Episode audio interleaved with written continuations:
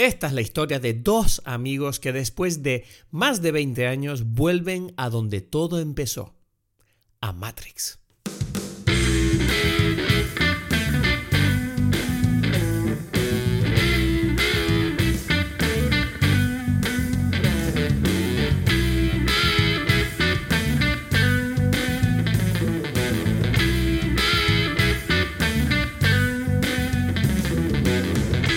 Hola a todos, bienvenidos a Dime Pelis. Mi nombre es Cristos Gacielo aquí desde Tenerife y estoy con quién estoy.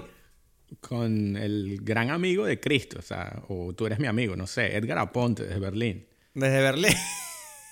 Ahí, Desde Berlín. eh, Tú viste que te estoy empujando para que intentes hablar así con más energía, así como me dijiste tú en el episodio, hace un par de episodios me decías, no, yo te doy lo que tú me das. Yo ahí me volví loco hoy. Exacto. Tío, no sé, yo estoy muy emocionado con el episodio de hoy, Edgar. Uf, muy, muy emocionado. Yo estoy muy emocionado con este episodio. Yo vengo Yo con todo. Tengo, tengo dos páginas de notas. Es una locura. Ya, O sea, yo, yo, es una yo- locura. Yo voy sin notas, porque yo, pero, pero es que yo siento que si me ponía con notas, es que, es que esto es muy loco. Pero tengo aquí para ir anotando, para que no se me vayan volviendo, olvidando las ideas, porque es que yo siento que este episodio puede durar como 10 horas, algo así, ¿no? Tienes toda la razón. Yo pensé lo mismo, digo. Yo salí a ver, fui a ver, fui a ver eh, Matrix, que es la película de hoy. Fui a verla anoche al cine. Y porque he tardado en verla, porque no he podido verla, porque bueno, en Canarias es complicado lo de encontrar versión original. Y estaba todas las navidades en mi isla, no había versión original, entonces tuve que esperar a volver, pero luego encima con el COVID y todo, mil movidas. Y al final, por fin, ayer pude verla. Entonces, tengo que decir que mi experiencia en la película fue un poquito tensa al principio porque entraron unos tipos.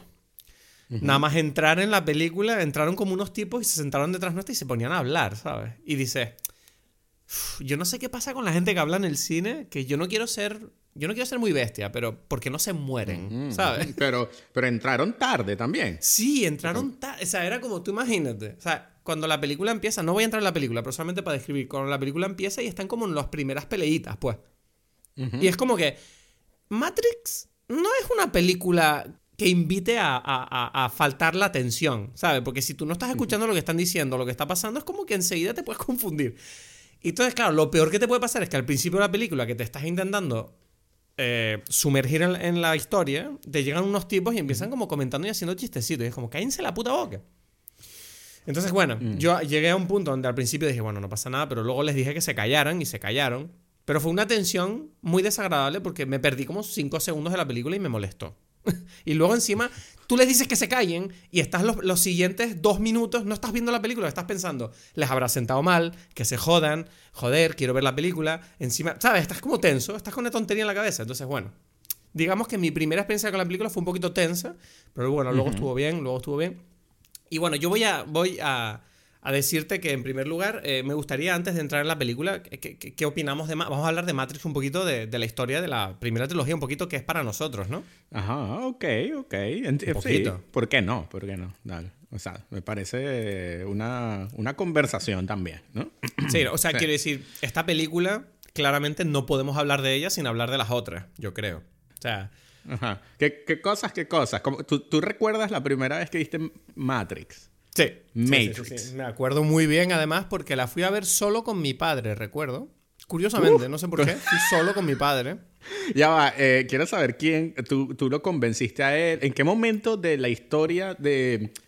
O sea, estaba el cine, la estrenaron y tú dijiste, papá, yo quiero ver esa película? ¿O cómo fue? No, no recuerdo cómo llegamos ahí. Ta- También te digo que, a ver, era, era 1999. Yo creo que era una vida más sencilla en aquel entonces que la gente no miraba reviews de todo lo que quería hacer. O sea, era como, bueno, hay una peli, entramos, pues. ¿Sabes? Yo creo que fue Exacto, un poco así. tuviste, tuviste, pero mm, ¿tú recuerdas el trailer o algo? No, no, no, no. Yo, yo no recuerdo. Yo recuerdo que fui a ver la película sin tener ni idea de qué era eso. O sea, sé que a lo mejor fuimos porque Anu Reeves, porque mi padre lo conocía, supongo, por Speed. Entonces era como, bueno, es que Anu Reeves, este tipo es el de. Le, eh, le llaman Body. Es el tipo de. ¿Sabes? Es un tipo. ¿Sabes? Como, bueno, una peli de Keanu Reeves, vamos a verla. Y yo recuerdo que cuando vi la película. Yo recuerdo, no, no, no, no recuerdo que, que me alucinara la película, pero sí recuerdo que me dejó muy confuso como, ¿qué es esto? Porque yo sentía que era una película de acción, pero todo el rato tenía la impresión que era como una película de acción que me estaba diciendo muchas cosas. Entonces era como, yo tenía, ¿cuántos años tenía yo en el 99? 14 años. Y entonces, claro, yo estaba como, ¿qué coño es esto? No, 14 años no, tenía 15, 15 años. Y, y yo recuerdo salir de la sala eh, eh, confuso. O sea, yo decía, ¿qué fue eso? Y, y, yo recuerdo que mi padre la odió. O sea, yo recuerdo que mi padre decía, ¿esto qué es? ¿Qué mierda es esta? Esa, fue mi primera, eh, esa fue mi primera experiencia. ¿Tú cómo la viviste? ¿Fuiste a verla al cine? Exacto, no, yo también la vi recién salida al cine. recuerdo porque sí había visto los trailers y me parecían como, ¿qué película es esta? Esto se ve increíble, ¿sabes? Ah, o sea, tú fuiste este con emoción y con expectativa. Ah, bueno, o sea, es que nunca las expectativas son como las de ahora, ¿no? el hype se inventó después. Además, además porque ese, bueno, en el 99 también es que salió episodio 1 de Star Wars, ¿no? Es el mismo año. Sí, creo que sí. Estoy, casi seguro. Entonces recuerdo que si habían expectativas ah, eran para eh, Star Wars, ¿no? que, que, eso sí tenía como toda, toda una emoción y estaba loco por verlas, ¿no? Pero Matrix eh, era una película que en el trailer llamaba la atención porque era algo que nunca se había visto, ¿no? Era como, esto se ve nuevo, original, ¿no? Sí. Y, bueno, con unos amigos hubo como la reunión, vamos allá al cine a verla, la, la, estrenaron, o sea, había como una emocioncita, no, otra vez, no pensando en nada específico, simplemente que la película se ve buena, ¿sabes? Hmm. Y, y, recuerdo que, que pasaron dos cosas. Una que yo en ese momento había empezado como a escribir unas historias y no sé qué. O sea, eso yo, yo tenía que 18 años, 17, 18 por ahí. Y estaba comenzando la universidad. Y a pesar de que estaba estudiando Derecho, yo me ponía como a escribir cositas. Y yo había escrito como una idea, eh, eh, quizás un poquito inspirado porque antes había salido, creo, Dark City. ¿Tuviste Dark City? Hostia, no, no, no, o sea, no la recuerdo, pero te tengo que decir que hace como un mes cuando fui a ver lo de Young Sherlock Holmes, lo comenté en otro episodio. Ah, sí. En, esa, en ese estreno le compré el DVD a, mi amigo Diego de Dark City. Porque, él quería que le, porque él quería que le firmara el actor de Young Sherlock Holmes la caja del DVD para luego él poner el DVD de Young Sherlock Holmes dentro, pero se le había olvidado la película en casa. Y yo le dije, no te preocupes, y le, compré Dark o sea, la tenían a la venta y Dark City, y dije, mira, de paso te llevas una película como mítica, ¿no? bueno, Dark City, que es del 98, eh, yo la había visto, me, enloqueció también y, en cierta forma toca los temas de, cuál es la realidad, ¿no?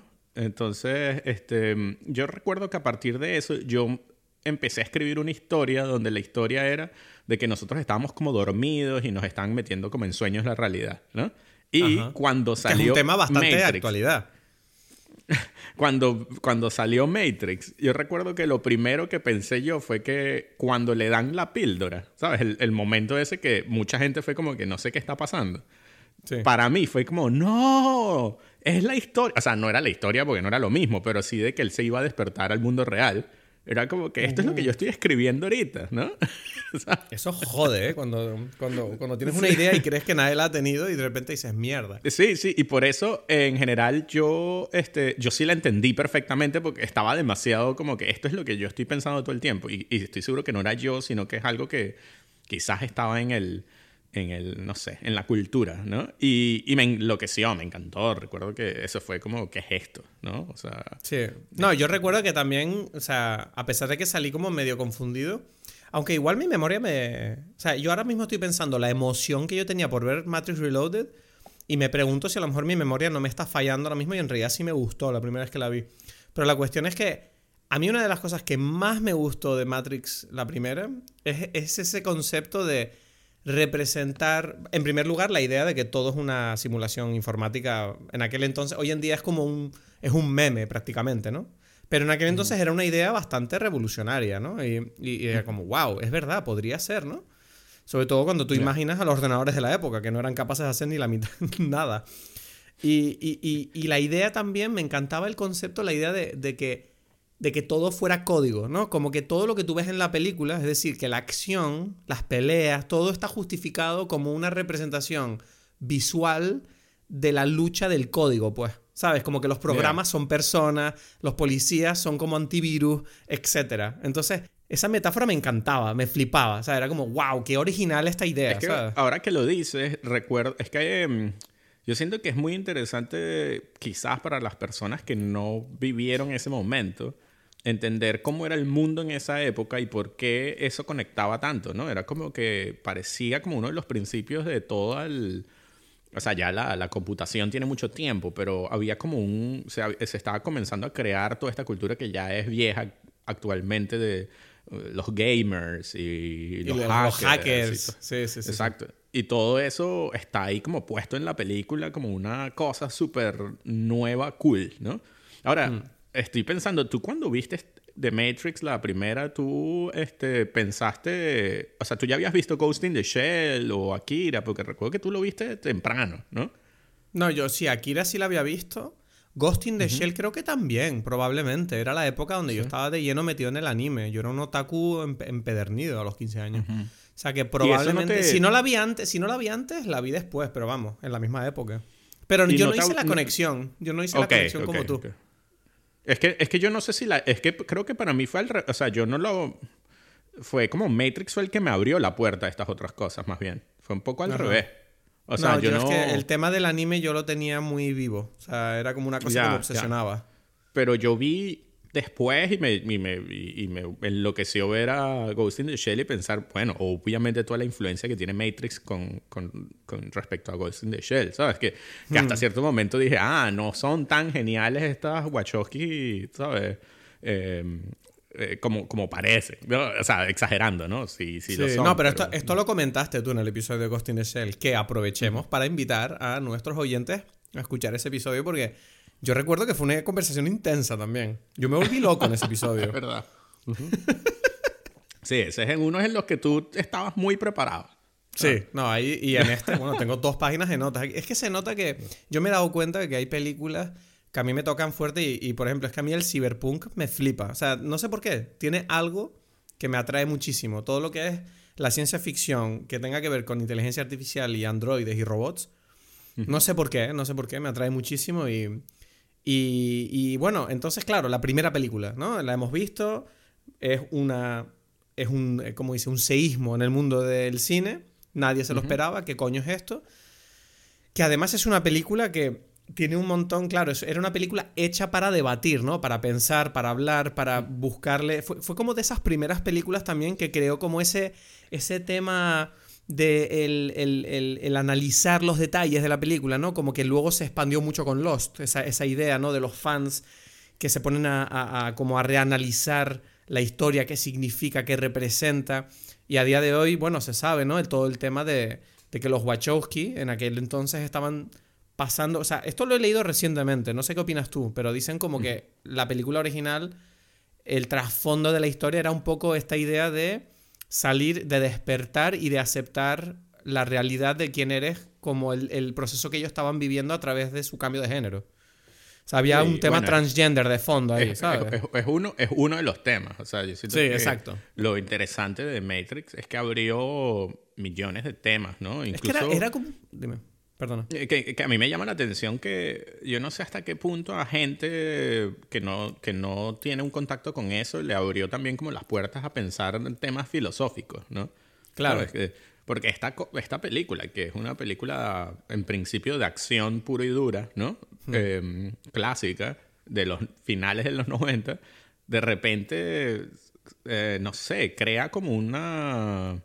Eso, como, como dices tú, como personas que no están expuestas a este tipo de cosas a preguntarse ideas y querer leer libros o yo qué sé, ¿no? Eso de mm. verdad es como que uno de los grandes eventos que...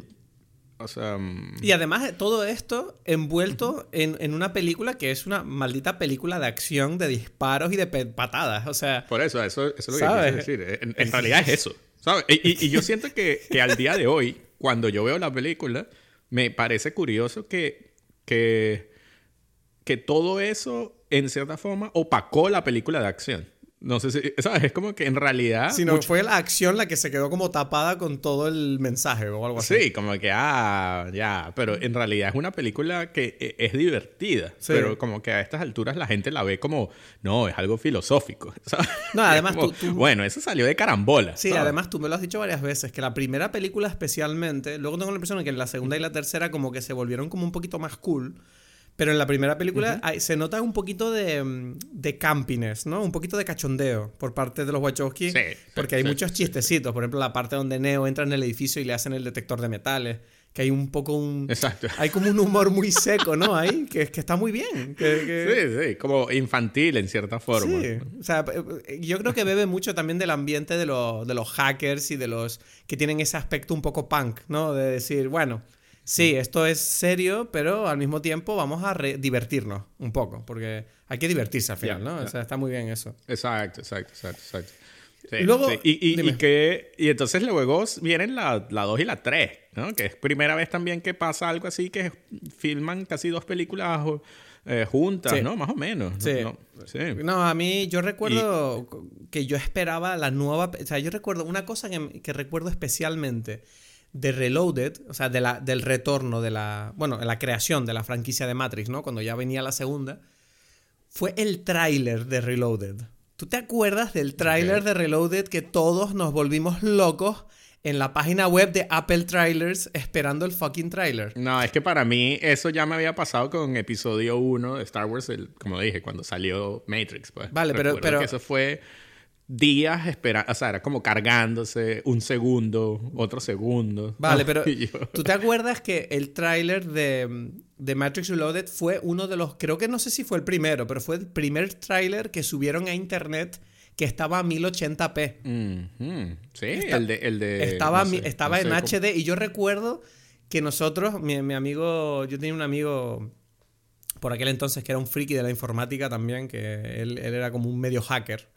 Y me acuerdo que los dos estábamos demasiado excitados con ver el tráiler, que lo habían anunciado, va a salir tal hora en la página de Apple Trailers y tú tenías que bajártelo. No podías verlo en streaming, tenías que descargarlo. O sea, y era como descargarlo y ver la descarga y ver que eran como, no me acuerdo cuántos megas, pero que una cosa que hoy en día es una tontería, pero a lo mejor eran ciento y pico megas, que era como, Dios mío, ¿esto cuándo? Tardaba a lo mejor cuatro horas en descargarse. Y era como, una vez que se descargó, recuerdo que vi ese tráiler, el de el de Trinity corriendo que se tira por la ventana disparando a cámara lenta mientras una gente la persigue en el aire. ¿Sabes? Toda esa escena y yo recuerdo ver eso y me vi ese tráiler como fácil 200 veces. O sea, yo estaba alucinado que era como todo lo que te gustaba de Matrix multiplicado por 10. Los mm. efectos especiales eran una locura en, en Reloaded para mí. Y, y luego vi la película y recuerdo que hubo un poquito de gente, ¿no? Diciendo como, ah, es una mierda, la primera es mejor. Yo recuerdo que Reloaded me encantó. Ya. ¿Tú qué opinas? ¿Qué, te, pareció Reloaded? A, mí me, o sea, me pasó que cuando la... Sí, muchas ganas, no recuerdo lo del trailer, eh, pero recuerdo que sí, seguro lo vi y quería ver la película, ¿sabes? Y la vi y a mí me gustó a mí me, me, me, gustó mucho. A mí me encantó. Casi, en, en, aquella época casi me atreví a decir que me gustaba más que la primera, casi. O sea, fue una cosa que... Porque expandió todo lo que tú dices, ¿no? Todo el tema este de, de la filosofía, el lore de, de toda la película. Y además le dio una vuelta, ¿no? Como explicándote todo el tema este de los ciclos y de que el Neo en realidad no es tan especial, sino que simplemente es un objeto del programa, etc. Todo ese tema, ¿no? Que te daba para, para conversar y pensar todo el puto día. A mí, a mí me encantó, sobre todo de niño. Una cosa. Te pregunto una cosa, porque eh, yo no sé, eh, porque tú eres más gamer que yo y tal. Mm. Eh, tú jugaste, porque ahí salió como el videojuego este de Enter the Matrix y tal. ¿Tú ah, ¿Ah? Sí, sí, no, te estoy escuchando, digo. Sí. ¿Lo jugaste o algo? Claro que lo jugué. Claro que me compré el puto juego y lo jugué entero y me volví loco. Em, a ver, el, juego. ¿Y qué tal es ese, ese juego? O sea, quizás tú puedes decir, o sea, no sé si, si vale la pena o no. ¿Tiene algún Porque claro, antes había salido Animatrix, ¿no? Que en sí también fue un evento Increíble. interesante. A mí me gustó mucho Animatrix. Sí. A mí también. Hombre, imagínate, yo como otaku me dices, no, Matrix, pero en anime. por favor, me masturbo, ¿sabes? sí, y recuerdo que a mí, a mí me gustó también mucho. O sea, bueno, como pasan en todas estas antologías, algunas historias me gustaron más que otras y tal. Pero, pero. A mí me encantó la antología, la historia de Animatrix que te explica el pasado de cómo la guerra entre los robots y los humanos llegó a ser. O sea, es como gracias. O sea, es como. Todo tiene sentido, ¿me entiendes? O sea, como que es increíble. Es como esas películas que están tan bien, esas historias que están tan bien escritas que tú sientes que todos los elementos que forman parte de ella encajan como un puzzle y un mecanismo que funciona, ¿sabes? Ok, ok, ok. Y, y, bueno, volviendo al videojuego. Ajá, el videojuego, eso me llama la atención, porque eso conozco. Obvio que yo, me yo me compré el videojuego, obviamente, porque me encantaba Matrix. Ahora, tengo que decir dos cosas. Una cosa buena y una cosa mala.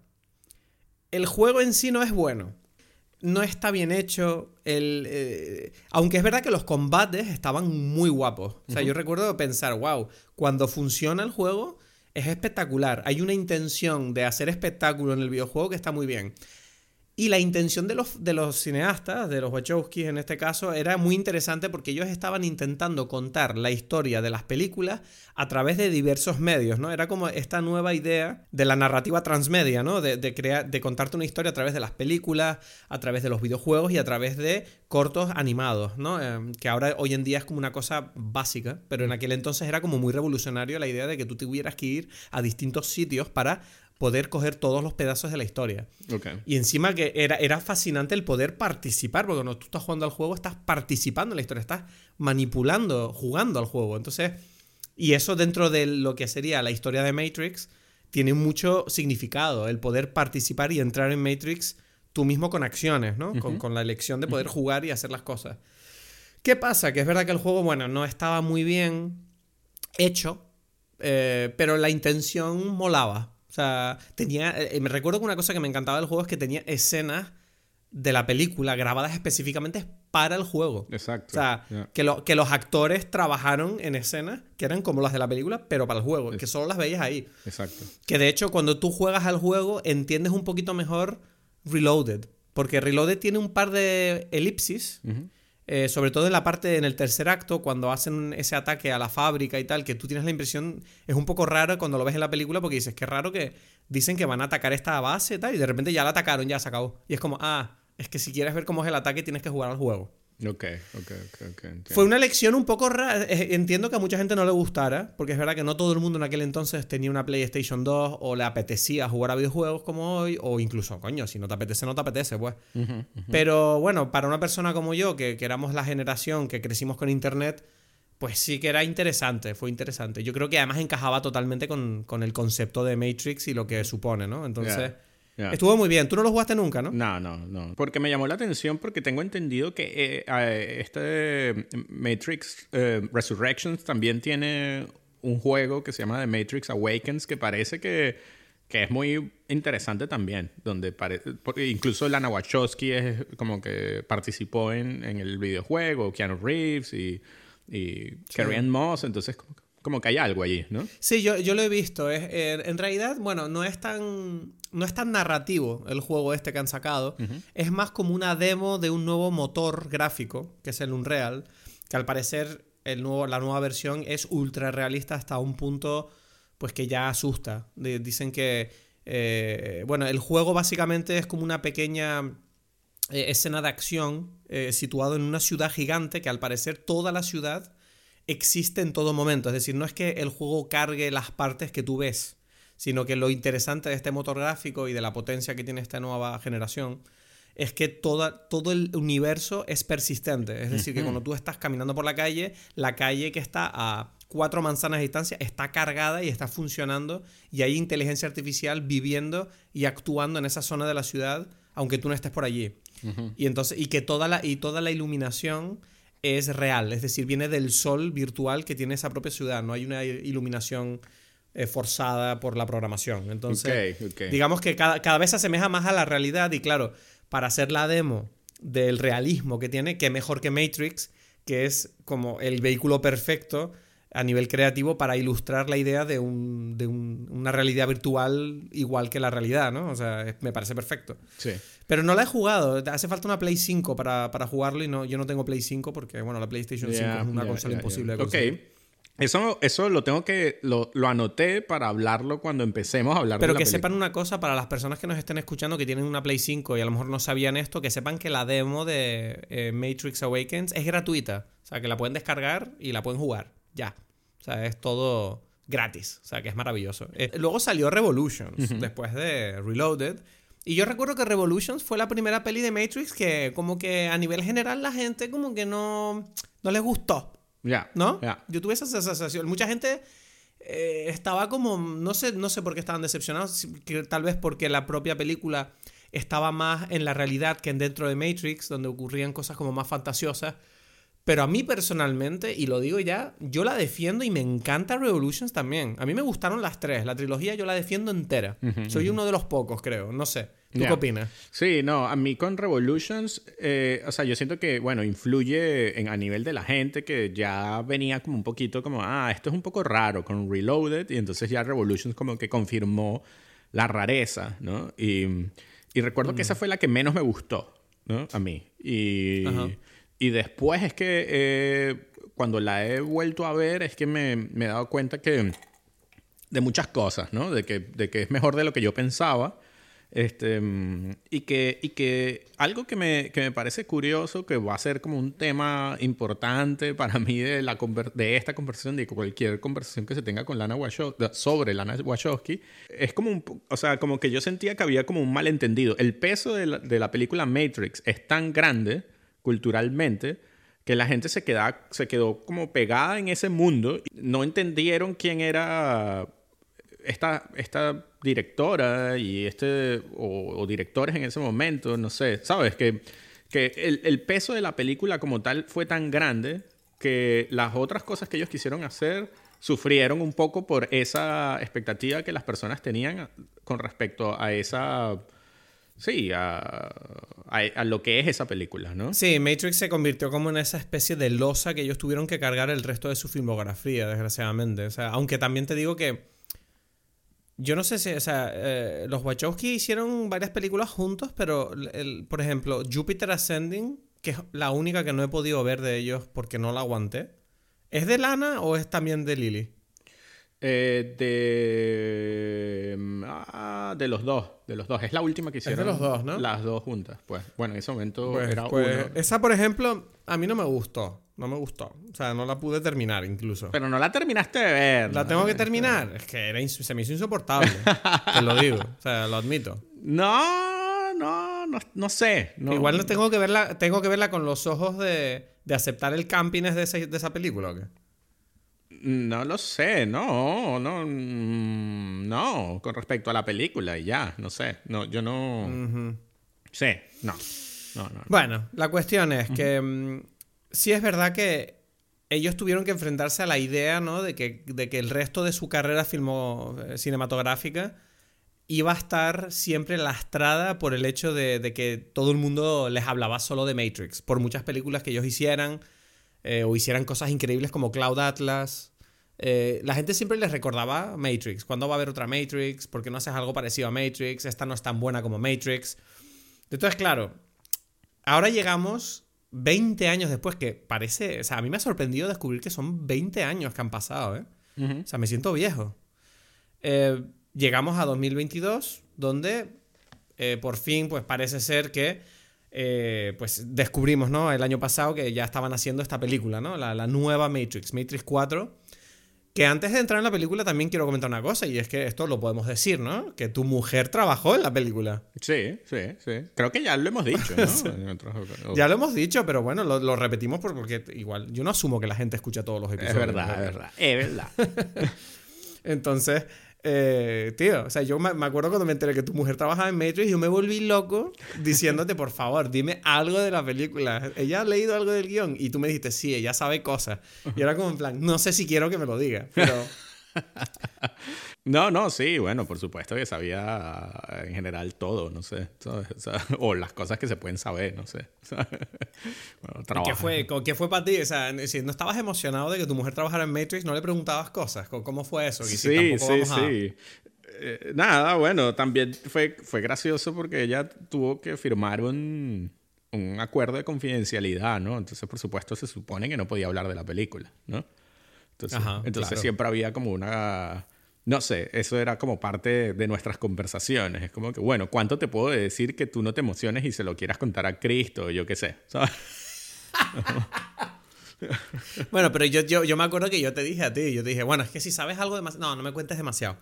No, no me lo cuentes, no me lo cuentes. Yo era como, no me lo cuentes, no quiero saberlo. Pero me acuerdo cuando estuve en tu casa, la última vez que estuve en tu casa me enseñaste las camisetas de, de eso, del, del Ice Cream Project y todo ese tema de, del rodaje. Entonces, no, yo estaba muy emocionado de saber que, bueno, alguien tan cercano a mí estaba metido en la producción. Sí, sí, sí. Y que si no hubiese sido porque sucedió durante el COVID, bueno, quizás, o sea, es como que en el mundo antes del COVID, pre-COVID, eh, uno, era, habían más posibilidades de visitar al- un set o lo que sea, ¿no? Por ejemplo, yo estuve en los sets de Sense8, ¿no? De, de la serie anterior que, de Netflix que dirigió Lana Wachowski y... Porque, Sí. porque, bueno, ahí también... Porque, porque Marisa. Ma- Maresa también trabajó en N-Sensei. Sí, Sí, ¿no? sí, claro.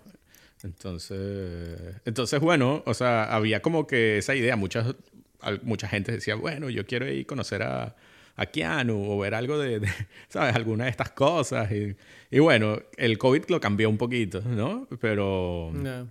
Pero bueno, bueno. Bueno, tendríamos que invitar a, a Alberto aquí para que nos contara la historia. O sea, aquí me falta. O sea, yo me acuerdo la, la última vez que estuve contigo. Bueno, lo hemos hablado en otro episodio, ¿no? De Dime Peli, pero todo este tema de que cuando estuvo Keanu en, en Berlín. No sé si estaba grabando John Wick o grabando Matrix. Las dos, es que más o menos pues. las grabó más o menos una Juntas, de la ¿no? Y que él estuvo con él un rato porque su mujer exponía en la obra, en la galería de arte donde él trabajaba. Exacto. fue- es una anécdota increíble que yo no, no, no la voy a contar porque la tiene que contar él. Porque Exacto. no la quiero arruinar. Pero un, un día tiene que venir Alberto al podcast a contar A esa contar. historia porque es increíble. Sí, sí. Ese, mejores historias de, de Keanu Reeves solamente puede tener él, ¿no? Y, y, y de Lana también. Y de lana, exacto. Y, y además, eh, yo solo quiero decir que lo que él me contó, nos contó de, de Keanu Reeves, recuerdo que dije, es que me encaja, ya está, ya entiendo quién es Keanu Reeves. O sea, es así. Exacto. ¿Sabes? Es como, ok, me encaja con todo lo que yo pensaba, perfecto. O Sí, sea, sí, u- totalmente. un, día, un día tiene que venir Alberto a contarnos esa historia. Sí. Un día tiene que venir. Eh, bueno, vamos a. Llevamos media hora de podcast. eh, lo lamento para la gente que está escuchando, pero bueno, obviamente había que hacer esta introducción. Vamos a entrar en la nueva película. Sí, ¿Te parece, sí. Edgar? Sí, pero, pero, pero creo, creo que, que hay que hablar ahora de los cócteles porque si no, nunca nos vamos a recordar, ¿no? No, yo creo, yo creo que primero sinopsis y luego empezar. Bueno, venga, va, va, tienes razón. No, es que siento que hay tantos temas. Mira, vale, pero voy a, tener hora que, te- te- voy a tener que editar eso de esa entrada que iba a ser ahí. Vamos a. Antes de entrar en la película, Edgar, cuéntame No. cuál es el cóctel de Matrix. No vamos a llegar nunca a la película, pero por favor, ¿cuál es el cóctel? No te explayes demasiado, que la gente tendrá ganas ya de hablar. de la No, pero es que tengo que decirlo porque, bueno, tu cóctel da igual, ¿no? O tú, o tú preparaste algo. Yo, yo me bebí un Cornanoil. Ok, tú ya ok, sabes, ok, es un ok. clásico. Bueno, bueno, no, yo creé un cóctel especial para esto. Te voy a hacer la pregunta rápida. ¿Tú qué- de qué crees que puede, o sea, por dónde pueden ir los tiros? A ver, porque a ti te gusta eso y, y puedes decir algo interesante. Mm, eh, yo creo que algo verde, no sé. Algo- Vamos a jugar con el verde. no sé. No, no, no, Es algo no que sale en la película. Algo que sale en la Es película. un trago con café. Con café, por supuesto. O sea, tenía... Toma, ¿viste? Simulate. Exacto, yo todavía no sé si- cuál es el nombre. Esa es la pregunta. Si simulate... El nombre de la cafetería es genial. Yo cuando lo vi dije, brut, genial. Simulate. Por favor. O sea, genial. Sí, sí, sí. Yo todavía no sé si ese sería el nombre o algo así como Resurrection, ¿no? Y es un, o sea, te cuento, es un eh, licor de café con coñac y eh, clara de huevo y unos bitters. Y dale con las claras de huevo, ¿te gustan? eh? No, porque eso le dio como para que se ve como un café, como la espumita de, de un capuchino, Ah, ¿sabes? Como un capuchino, vale, vale, vale. Entonces, o como un cortado, que es lo que ahí se supone que ellos se toman juntos. Entonces, no sé, Vale. no sé, eh, tú dirías que Resurrection o Simulate, algo así, ¿no? Un simulate, un simulate. Me parece que está eh, buenísimo. O sea, me encanta, o sea, es mi, las, de las bebidas inventadas por mí, creo que la que más me gusta, ¿sabes? Uf, pues apunta la receta y me lo haces cuando vaya a Sí, sí, visitarte. sí, y espero sí. poder visitarte en una semana. Espectacular. Y, y tengo que decir, no sé si este es el momento, pero sí, creo que sí. Hablando de bebidas, tú sabes la bebida que se toma, eh, eh, se toma en el, me- en el, no, en el mundo real, en Io, eh, em, Neo con Niobe. Ah, es una especie de como de cosa blanca. Ajá, ¿no? como una- especie de. Leche. Yo, yo, yo, me, yo me imaginé como un. eh, ¿Cómo se dice? Un.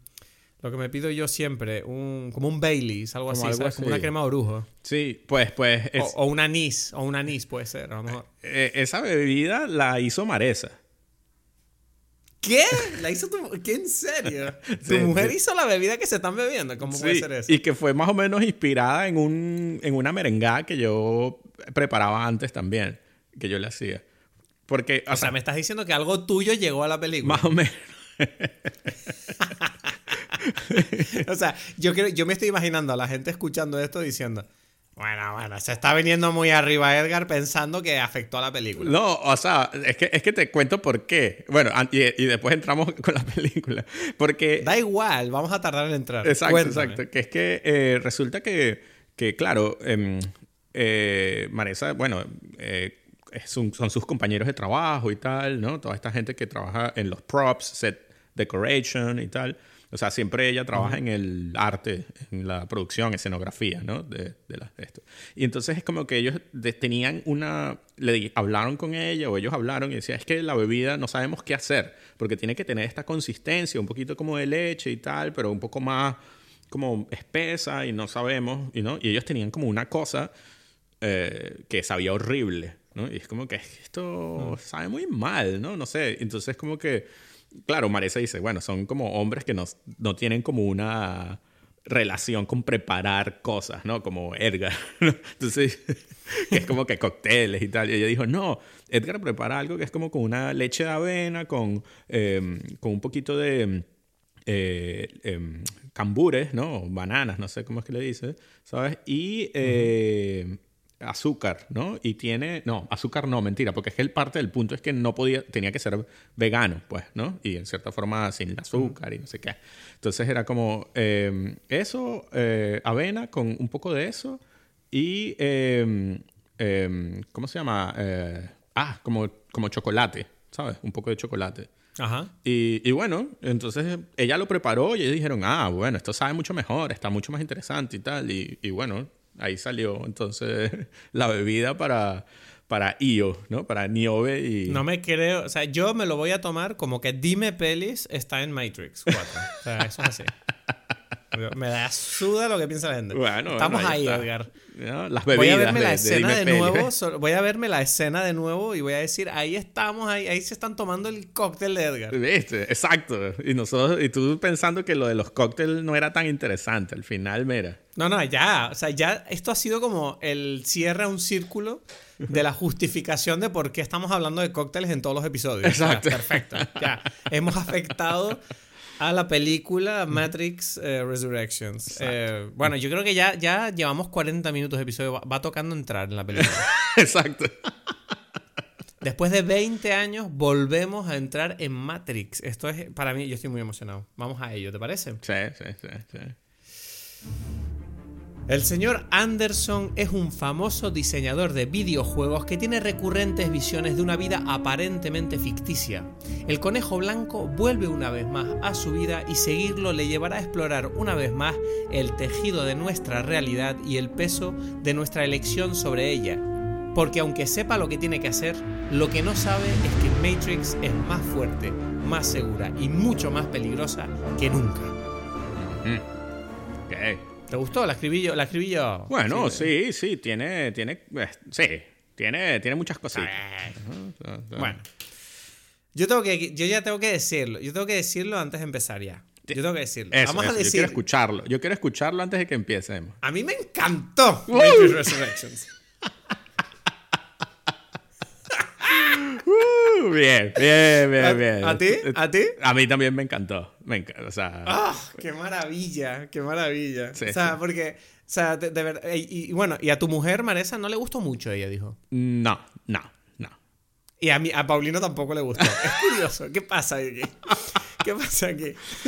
Ah, ah, a ver. eh, Pero, no sé, pero por eso, pero bueno, me, me parece interesante eso, que te, o sea, porque yo no sé hasta qué punto esta película divide o no, la- o sea, su opinión está dividida, ¿no? Tú- sí, ¿no? Un poco, ¿no? A ver, no, o sea, la, la crítica mm, eh, es complicada de esta película. Obviamente no ha sido un bombazo en taquilla y a la gente, a la crítica no le ha unánimamente flipado, ¿no? Ok. Pero es que yo creo que hay una cosa. Hay una cosa que me gustaría empezar diciendo, ¿no? O sea, y es que Lana Wachowski se nota que ha cogido la influencia y la historia de Matrix y lo que se ha convertido hoy en día. Y hay una, hay una frase que leí en no sé dónde que me hizo mucha gracia que decían como que esta película no es una píldora, es un supositorio. y, a, y a mí me parece que es muy adecuado porque pareciera que... para- me gustaría empezar ya, ¿no? Eh, Entrar en Resurrections diciendo que se nota que todo el, el estilo cool y brillante ¿no? de, le- de la estética de la primera trilogía está continuamente destruida y amachacada por su propia creadora.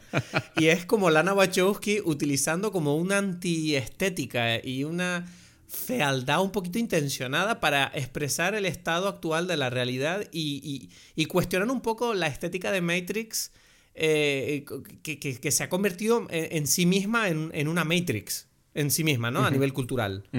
Entonces, eh, eh, eso me pareció como, desde el principio de la película, yo estaba como, ¿qué cojones está pasando? ¿De ¿Qué coño me están contando, no? O sea, me pareció eh, muy punk. Ajá. Y me pareció como muy... Se nota que Lana ha dicho, yo no voy a jugar por las reglas. O sea, ¿queréis otra Matrix? Vale, pero no va a ser lo que ustedes quieren. Y yo ya los... Yo creo que Lana ya sabe que no le va a gustar a mucha gente. Claro, claro, claro, claro, claro. Pero, ¿sabes que acabas de decir algo que mm, en, dentro de mis cavilaciones y, mi- y mis ideas y lo poco que pensé antes, de- bueno, no lo poco, he pensado mucho desde que la vi, eh, esto de que es muy punk, no lo, no lo había pensado hasta que tú lo acabas de decir y, y tiene todo el sentido del mundo, ¿no? De que Sí, esta- esto, esto de- Berlín. Es, es- lo más berlinés esta película. Ya, ya, ya, ya, tienes toda la razón. No lo había pensado esta, esta cosa que, que está, sí, que es O sea, totalmente así, ¿no? So- Y- Solamente, solamente el... Bueno, perdón, dime. no, no, di, di, di, Estoy muy emocionado. es que estoy muy emocionado. pero está- que... No, no, di, di, di, di tú, di tú, di tú. Habla tranquilo. Ok, ok, ok. Vamos a ahí emocionarnos con, con, con civilidad, ¿no? no, bueno, lo que quería decir es que a mí me... Yo no sé cómo fue para ti, pero yo me reí mucho en la Sí, película. yo también. O sea, mucho no sé, pero me reía mucho por dentro, pues, como decía, wow, ¿qué es esto? ¿Sabes? O sea, solo el comienzo de la película que tú ves. Vamos a intentar ir un poquito cronológico, ¿no? Ok, O sea. El, co- el comienzo de la película, cuando tú ves la escena que claramente es la escena de la primera película y tú dices, ¿qué está pasando aquí? O sea, Ajá, es- ajá. y, y al principio yo me preguntaba, digo, ¿qué pasa? Esto es un, es un, un ataque de nostalgia barato, pero yo, yo confiaba en Lana. Yo decía, Lana no puede estar reutilizando fórmula por la puta cara. Y de repente ves que la propia película está hablando sobre el significado de las primeras películas. Sí. Y tú estás así como, ¿what? ¿Qué está pasando aquí? Y, y me encanta, me encanta especialmente la manera en que surge este nuevo Morfeo, ¿no? Este, yo lo llamo New Morpheus, el, el New Morfeo. Y, y- y este tipo, este tipo me encanta porque es como que coge el Morfeo, ¿no? El- el- la figura de Morfeo que es como súper cool. O sea, Morfeo en la trilogía original era el único que nunca se bajaba del caballo del crear en Neo, de, era como casi como el sectario, ¿no? Era como el loco que él era cool siempre, era como no se va, o sea, él tenía sus principios y los seguía hasta la muerte. Y este nuevo Morfeo es como todo lo contrario de, bueno, o sea, solo tienes que ver que cuando él, él para empezar es un programa y ella lo despierta, y cuando lo despierta tú ves que el despertar no es épico, ni es especial, ni es profundo, sino que es absurdo y ridículo, que el tipo está así como medio borracho. pues. Exacto. es que esos son, Y el tipo... así- esos son los primeros momentos donde tú te das cuenta que hay como una, un chiste y una burla a toda esta situación, ¿no? O sea, porque al principio uno de los primeros, eh, ¿cómo se dice? Como una de las primeras pistas para mí está que en ese, en ese momento donde ellos están corriendo en el techo de ese... De, de- o sea, en los techos de esos edificios, ¿no? Al principio, eh, como sucede también Sí. más o menos en la primera película, hay como unos carteles ahí que dicen como sabe a mierda, en español incluso, ¿no? no lo vi. ¿No lo viste? Voy a buscarlo. No, lo voy a tener que mirar. Empezando, hay como unos A ver, espérate, lo voy a mirar. Que, que tengo aquí, tengo aquí la película lista en streaming. O sea, dame un segundo. Vete hablando, vete hablando. Ok, y entonces, claro, pone sabe a mierda y es como, ¿qué es esto? Sabor a mierda o algo así en español. en español y es como que tú dices, epa, o sea, esto tiene todo, y, y, no, y pasa eso y después hay como otro café y dice, if you like to eat shit, ¿no? Y es, como, es como que está diciendo todo el tiempo, uh, the root of all evil, como que esto es lo peor, ¿sabes? Ah, pero eso es en la parte donde está. Ah, sí, es verdad que pone a mierda. Sabe a mierda. Lo acabo de ver. Está Sabor a... Sabor a mierda pone. Es muy bueno, Sí, ¿no? ¿no? No me había ni dado cuenta. Sabor a mierda.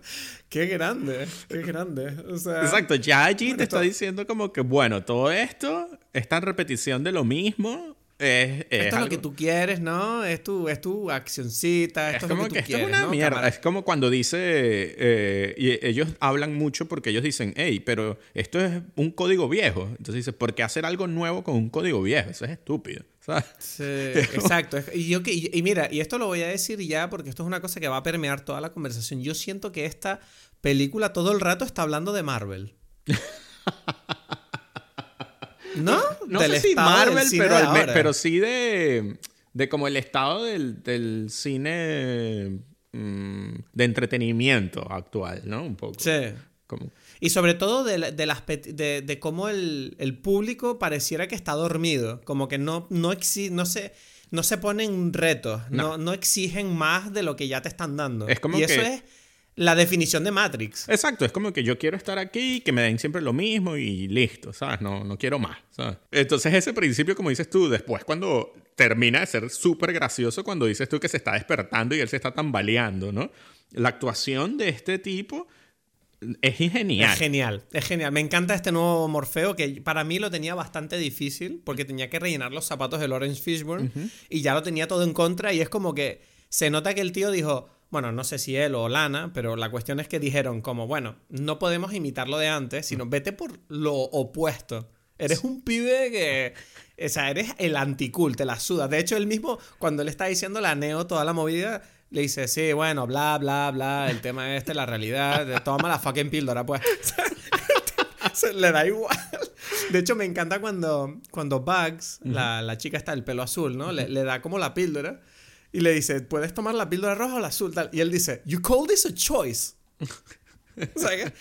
Y me encanta, me encanta que ahí se nota que Lana está como eh, deconstruyendo el concepto de la píldora roja y azul, como burlándose de toda la importancia que esa metáfora ha tomado desde los años que salió la película, ¿no? Porque yo tengo la impresión de que una de las cosas que más me gustan es que Lana Wachowski está como revolviéndose en su, en su, bueno, entre comillas, tumba creativa, eh, porque, porque está molesta de que todos los, eh, la- eh, ¿sabes? Este- este- estos conceptos que para ella eran tan importantes en el guion original se hayan deformado con el tiempo para ser utilizados como metáforas de mensajes demagogos y defender verdades cuestionables que cada uno se crea, ¿sabes? Es como, bueno, píldora, o sea, hoy en día se utiliza mucho la metáfora de la píldora roja y azul por parte de los negacionistas de las cosas, ¿sabes? Es como, ay, es que tú eres un blue pill, dicen.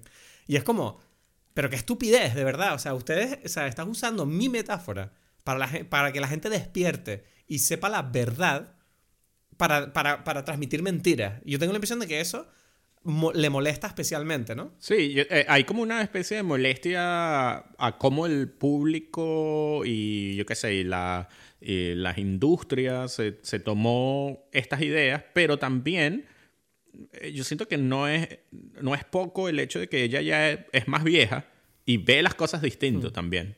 ¿Entiendes? Claro. Hay como todo, eh, uno nota que, que la película es otro, otra, no sé si otra persona, bueno, que lo es, porque eh, cuando hizo la primera Matrix era todavía hombre y ahora es mujer, ¿no?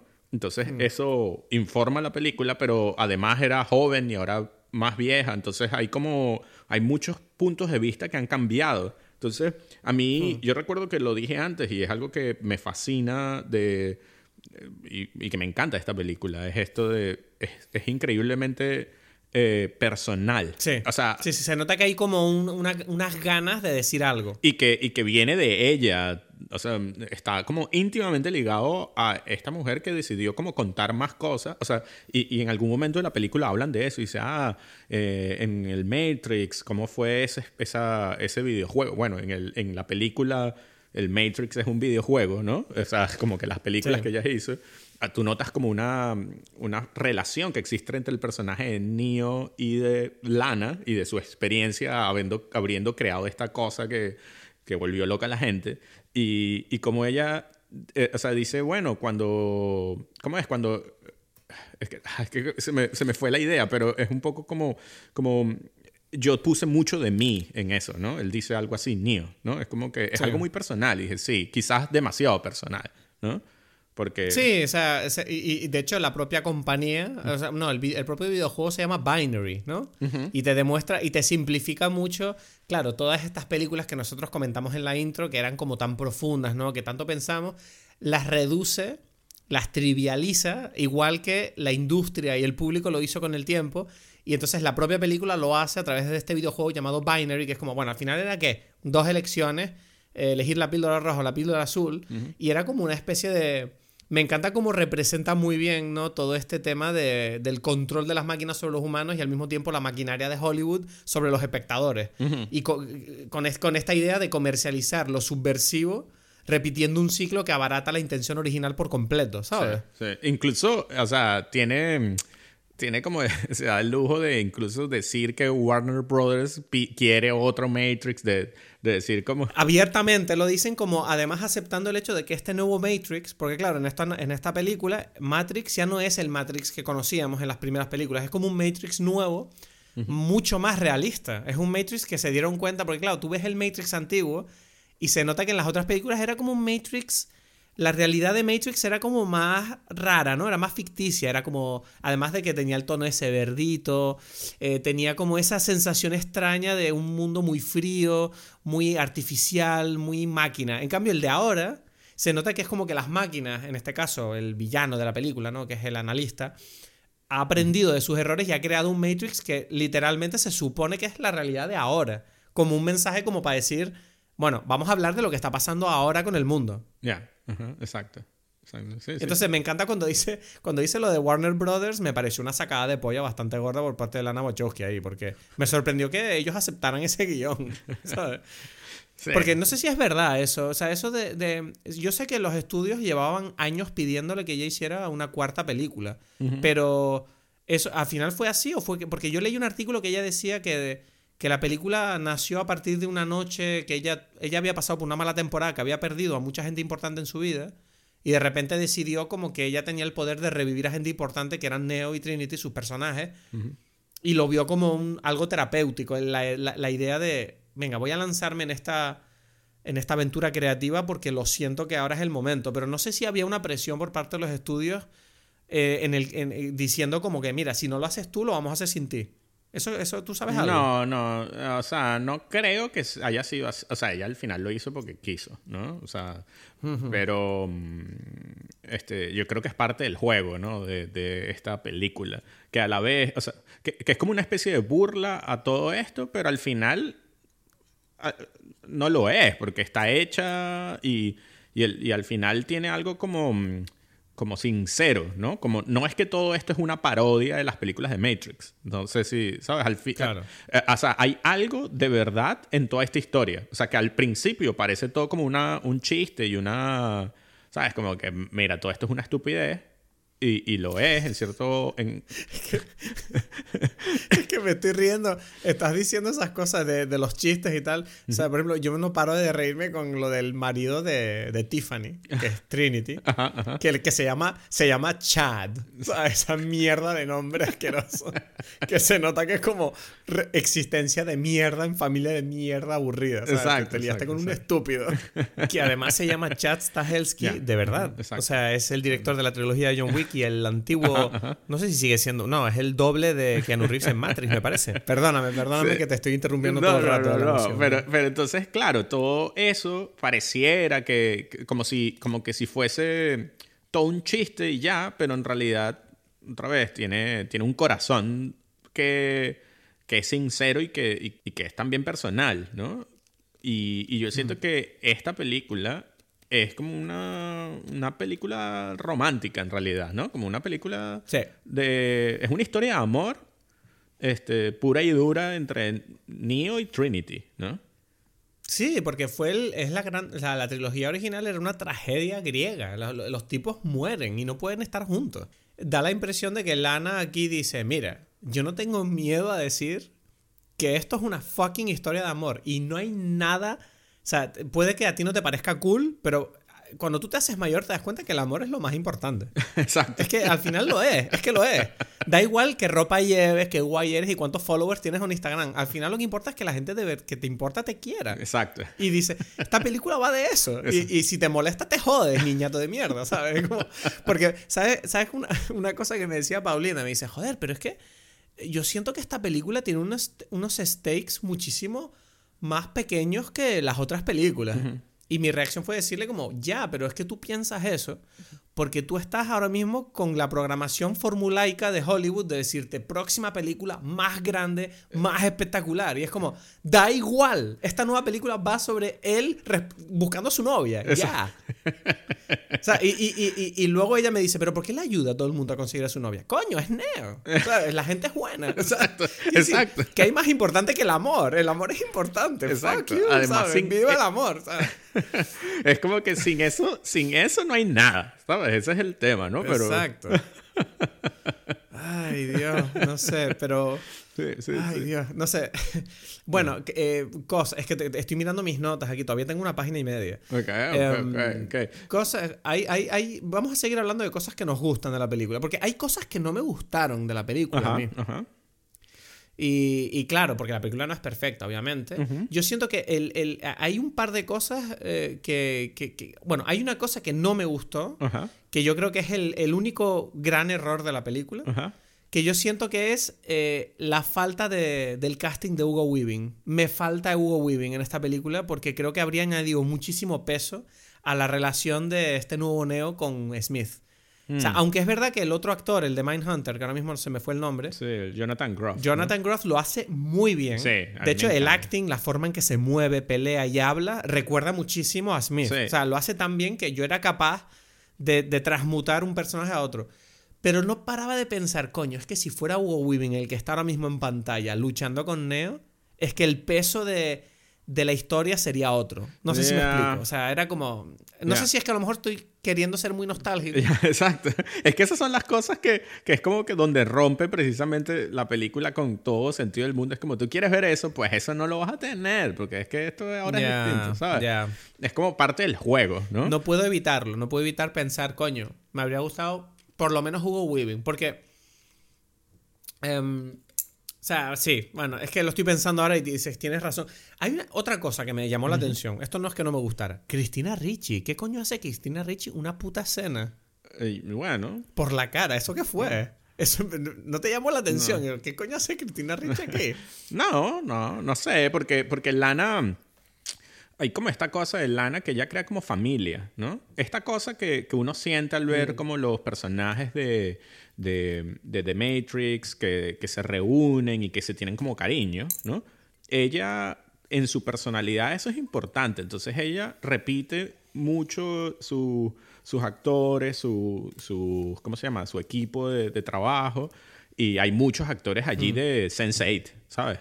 Y están como en, escenas así como pequeñas, ¿sabes? Como poco, ¿no? Y... Bueno, la escena... Eh, dime. No, no, y, y, y, eso es algo parecido con Cristina Ricci, que actúa en Speed Racer, ¿no? Y entonces es como un poco como... es verdad, sí. Alguito allí, ¿no? Un jueguito, ¿no? Sí, sí. La escena... La escena del departamento de marketing pensando en cómo hacer la nueva Matrix 4. O sea... O sea, no es, no es, no es, lo, no es la cosa más meta que has eh, visto en tu eh, puta vida. Es genial, ¿no? Todo. Es como que así era la conversación, ¿no? De cuando ellos estaban escribiendo el guion. A mí casi se me caía la cara de vergüenza de decir, coño, yo he dicho eso, ¿sabes? Como decir, es que es verdad. Esto es lo que dice la gente de Matrix, ¿no? Como, no, Matrix es bullet time. se vuelve loco. O sea, además, da la impresión de que en ese momento tú estás viendo la película y dices, coño, es que esta película no, no va sobre inteligencia artificiales eh, eh, esclavizando humanos, va sobre marketing.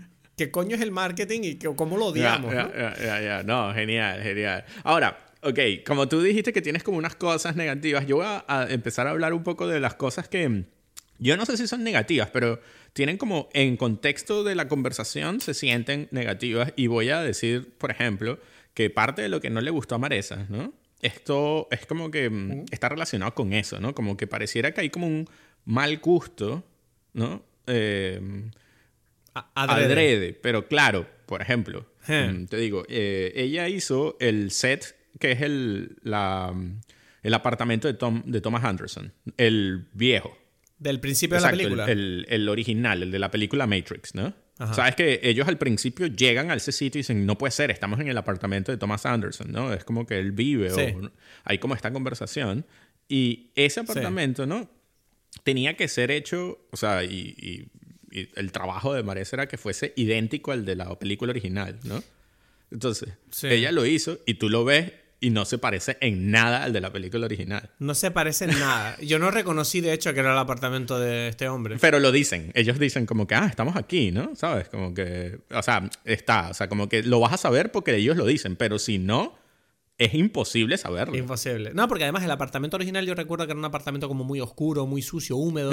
y este al que ellos van tiene como una ventana con luz, que era como raro. Eh, no tiene nada que ver. No tiene ¿No? Claro, no tiene nada que ver. Pues entonces había como un problema para ella. Decir, ya va, pero yo para qué me hago tanto para que al final no tiene nada que ver. Pero ella no sabe qué pasó, porque ella se supone que lo hizo más o menos el apartamento. No, lo hizo. Ella lo, ella lo hizo. Es como que tiene que quedar así perfecto, ¿sabes? ¿Y, qué pasa? ¿Que lo grabaron mal? O claro, o sea, ahí viene la cosa. O sea, ya empieza como la otra conversación que es con, con respecto a la cámara y eso. Y es como la luz es distinta, ¿no? Como dices tú, la, los objetivos que se usan para mostrar este ambiente es distinto y, em, y también está la corrección del color y el, el color, como dices... sí, no, el color también no tiene nada que ver. No tiene nada que ver. Entonces, eh, ahí, ahí viene, ok, o sea, y creo que la película sabe que está haciendo esto. O sea, en el momento en que yo vi esta escena, yo sentí que yo me reí también porque era un poco como que estamos en este sitio especial y es como que tú como espectador lo estás viendo y que esto es cualquier cosa, ¿sabes? No, no. Es que ¿sabes qué pasa? Que yo, yo, pero también si lo piensas, eh, encaja con la idea de que este nuevo Matrix es como casi un reflejo de nuestro mundo actual, comparado con el de hace 20 años, donde el estado de las cosas de ahora es que todo es como más barato, más colorido y todo es una mierda. Exacto. y no, y también ante la actitud de las personas, de estos fans o lo que sea, que es como que estoy aquí, esto es increíble y tal, y que mira, tú esto es un set, ¿sabes? Porque también hasta se ve un poco como un set se ve como falso. ¿sabes? Sí, que, que, que claro, que para una persona que trabaja en esto es como de las peores cosas que puede hacer. ¿Sabes? Porque es precisamente algo que no debería ser así, ¿no? O sea, debería verse como un sitio. Sí, pero es que entramos otra vez en el hecho de que, claro, a partir del concepto de que ella está subvirtiendo por completo todo lo que es el, el estilo Matrix, es que todo está justificado en el fondo. O sea, es una idea perfecta para ella, porque... Claro, claro, claro, claro. Entonces, eh, claro, eso es interesante, ¿no? Eso, eso tiene otro componente que, mm, que es curioso porque cuando, eh, cuando Maresa también, que, o sea, que tiene que ver con esta, eh, bueno, con la experiencia de haber trabajado allí y eso, ¿no? Que claro, dices, bueno, pero si hubiese sabido que esto se, está relacionado con que se tiene que ver así, entonces es distinto, ¿no? No sé si, si me explico, ¿no? Que, que es como... O sea, pero bueno, ahí, ahí viene. Pero a lo, mejor, a lo mejor la idea de ellos era como, mira, háganlo igual y nosotros ya veremos cómo lo grabamos. Claro, claro, claro, claro. a lo mejor había un rollo un poco ahí. Sí, yo. Hay una parte que después, o sea, voy a decir otras cosas y después voy a recordar algo, voy a decir esto con respecto a cuál es la idea con la cual ellos lo hicieron o no, ¿no? Y voy a proponer cosas. Pero bueno, eh, o sea, porque nosotros lo vemos bastante igual, entonces yo creo que igual podemos hablar de otras ideas. Eh, eh, cuando Maresa vio el set donde hay la pelea con el Merovingian, ¿sabes? Como esas escaleras y tal. Sí la, sí, la cosa esa de madera rara. Bueno, te digo, cuando Maresa lo vio en vivo, ella dijo, este es uno de los sets más increíbles que yo he visto en mi vida. ¿Ah, sí? Sí, y ella dijo, y entonces cuando vio la película dije que, what the fuck? Este set es increíble y se ve como una mierda. Se ve... Sí, no, no se ve bien en la película. Para mí es de las es de las peores partes de la película en ese sentido. Y se ve, se ve cómo precisamente el clásico set que está hecho allí, o sea, como de película de Jackie Chan, de Jackie Chan, que es como que, sí, bueno... es como un, un sitio que es como, vamos a pelear aquí, pues, no es real este sitio. Este sitio da igual, podemos saltar, romper cosas, total. O sea, nadie se Exacto, esforzó para hacer sí. esto, ¿sabes? Y es todo lo contrario, fue como que un set que tuvieron que construir con demasiado trabajo, pues, ¿no? Entonces es como que, porque esto es así, ¿no?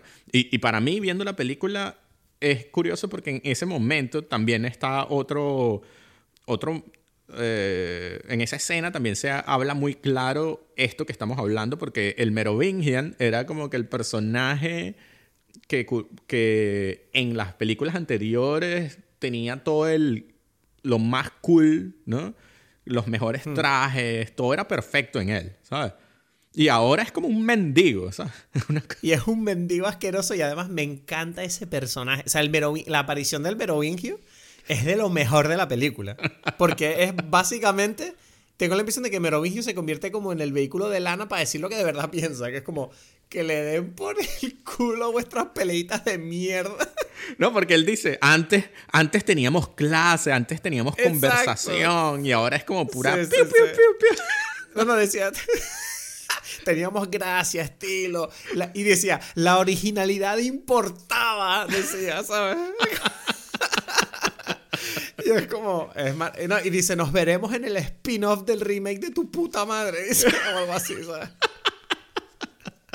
Claro, claro. y además, tú te fijas, tú te fijas además que los, los, los em, como los secuaces estos del Merovingio son una mierda. O sea, pero hasta un punto que me pareció casi un poco incómodo lo mal vestidos que iban. O sea, era Exacto, como, sí, ¿qué es esto? sí, sí, Se- sí. se- pero es adrede, ¿tú crees? ¿O es simplemente que está mal hecho? Claro, ves, es que ese, eso, ahí empieza como la conversación donde yo digo, para mí es adrede porque eso fue lo que yo sentí durante la película, ¿no? Y la película te lo está comentando durante todo el tiempo. Pero, Sí. pero mm, yo tengo, o sea, yo voy a proponer como un- otra teoría, ¿sabes? Que no es la que, o sea, esto es como jugando el abogado del diablo de forma negativa, que no lo debería hacer, pero bueno, para nos entretiene. Es como, ¿qué tal si en realidad la película le salió mal, ¿no? a, a Lana, ¿sabes? ¿Vale?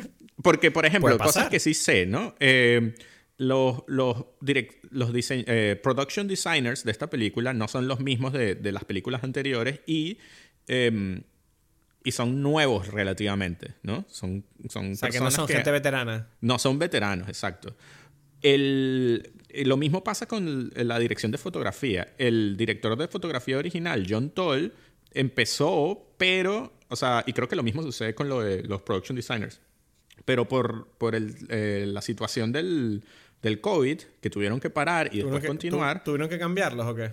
Sí, eh, o sea, no, no pudo seguir él. Entonces, la, creo que en ese caso era la direct, la, ¿cómo se llama? La operadora de cámara, creo, o el operador de cámara, no estoy seguro ahora, eh, pero da igual. Em, fue la que asumió la posición de dirección de fotografía. Entonces es alguien también que no tiene ni- casi ninguna experiencia, ¿sabes? O sea, sí tiene experiencia, pero ¿Y no como Pero dirección de ¿cómo fotografía. pasa eso? ¿Cómo, ¿Cómo pasa eso para que en una película como Matrix Resurrections de repente se suba gente que es como relativamente nueva? Yo pensaba que para una producción de este calibre eh, exigirían Mm, Bueno, un mínimo de... no sé. yo, o sea... mm, ¿Había una confianza a lo mejor en Sí, personas? había una confianza, o sea, no fue que este tipo le dijo, mira, puede ser él, o sea, es como que todo, por supuesto, que, que entra dentro de, de algo que permitido, pero ah, me hace a mí entonces de repente crear esta teoría donde quizás esta- estas personas quizás no sabían hacer las cosas, eh, no sé si no sabían, no, pero... sabía- no sabían llevar la visión de Lana tal y como ella la tenía en mente o algo así. Entonces, o- ahí viene la duda, ¿no? Y quizás Lana llega y en edición dice, vamos a hacer que esto sea más cutre todavía, ¿no? Ah, sí, pero, porque hay, hay muchas... Dime, perdona. Ajá, porque, porque, que- no, di tú, di tú y después yo continúo, ¿no? No, porque sí que es verdad que durante la película hay muchas decisiones estilísticas que a mí me parecían raras y feas. Como Exacto. por ejemplo todo el tema este de, de este bullet time, que es como en vez de ser fluido y bonito, era como el analista moviéndose de forma con un frame rate bajo, eh, con estos movimientos bruscos, que era como... ok, claramente esto está hecho adrede, no es que los tipos grabaran mal y al hacerlo eh, quedó así. pero, pero claro, yo me decía, bueno, ¿será que Lana a lo mejor me está intentando decir como, bueno, tú quieres efectos bonitos? Jódete. No, esto es así porque así es como funciona este efecto y así es este mundo, pues me la suda. porque, Pero lo curioso es que al mismo tiempo, en la misma escena, con este nuevo bullet time que supuestamente inventaron, era como que al mismo tiempo tienes la cámara lenta perfecta de Keanu Reeves con la bala yendo a cámara lenta. Y luego tienes los movimientos del analista que son como bruscos y raros y mal hechos. Y era como, ok, no sé, no, no, no, o sea, podría ponerme a pensar de qué significado puede tener eso, ¿no? Pero sí.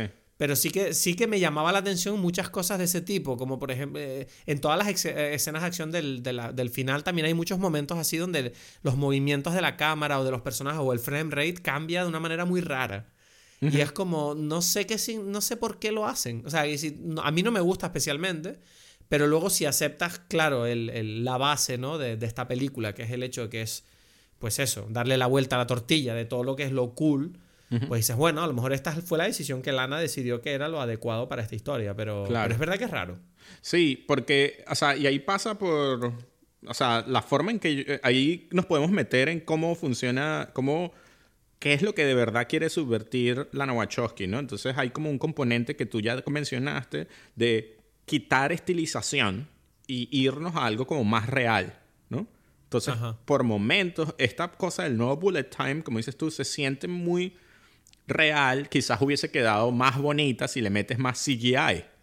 ¿Sabes por qué? ¿Sabes que, ¿Sabes que acabo de mirar mis notas y estoy viendo la parte donde digo, donde apunté esto de los efectos y tengo apuntado punk CGI.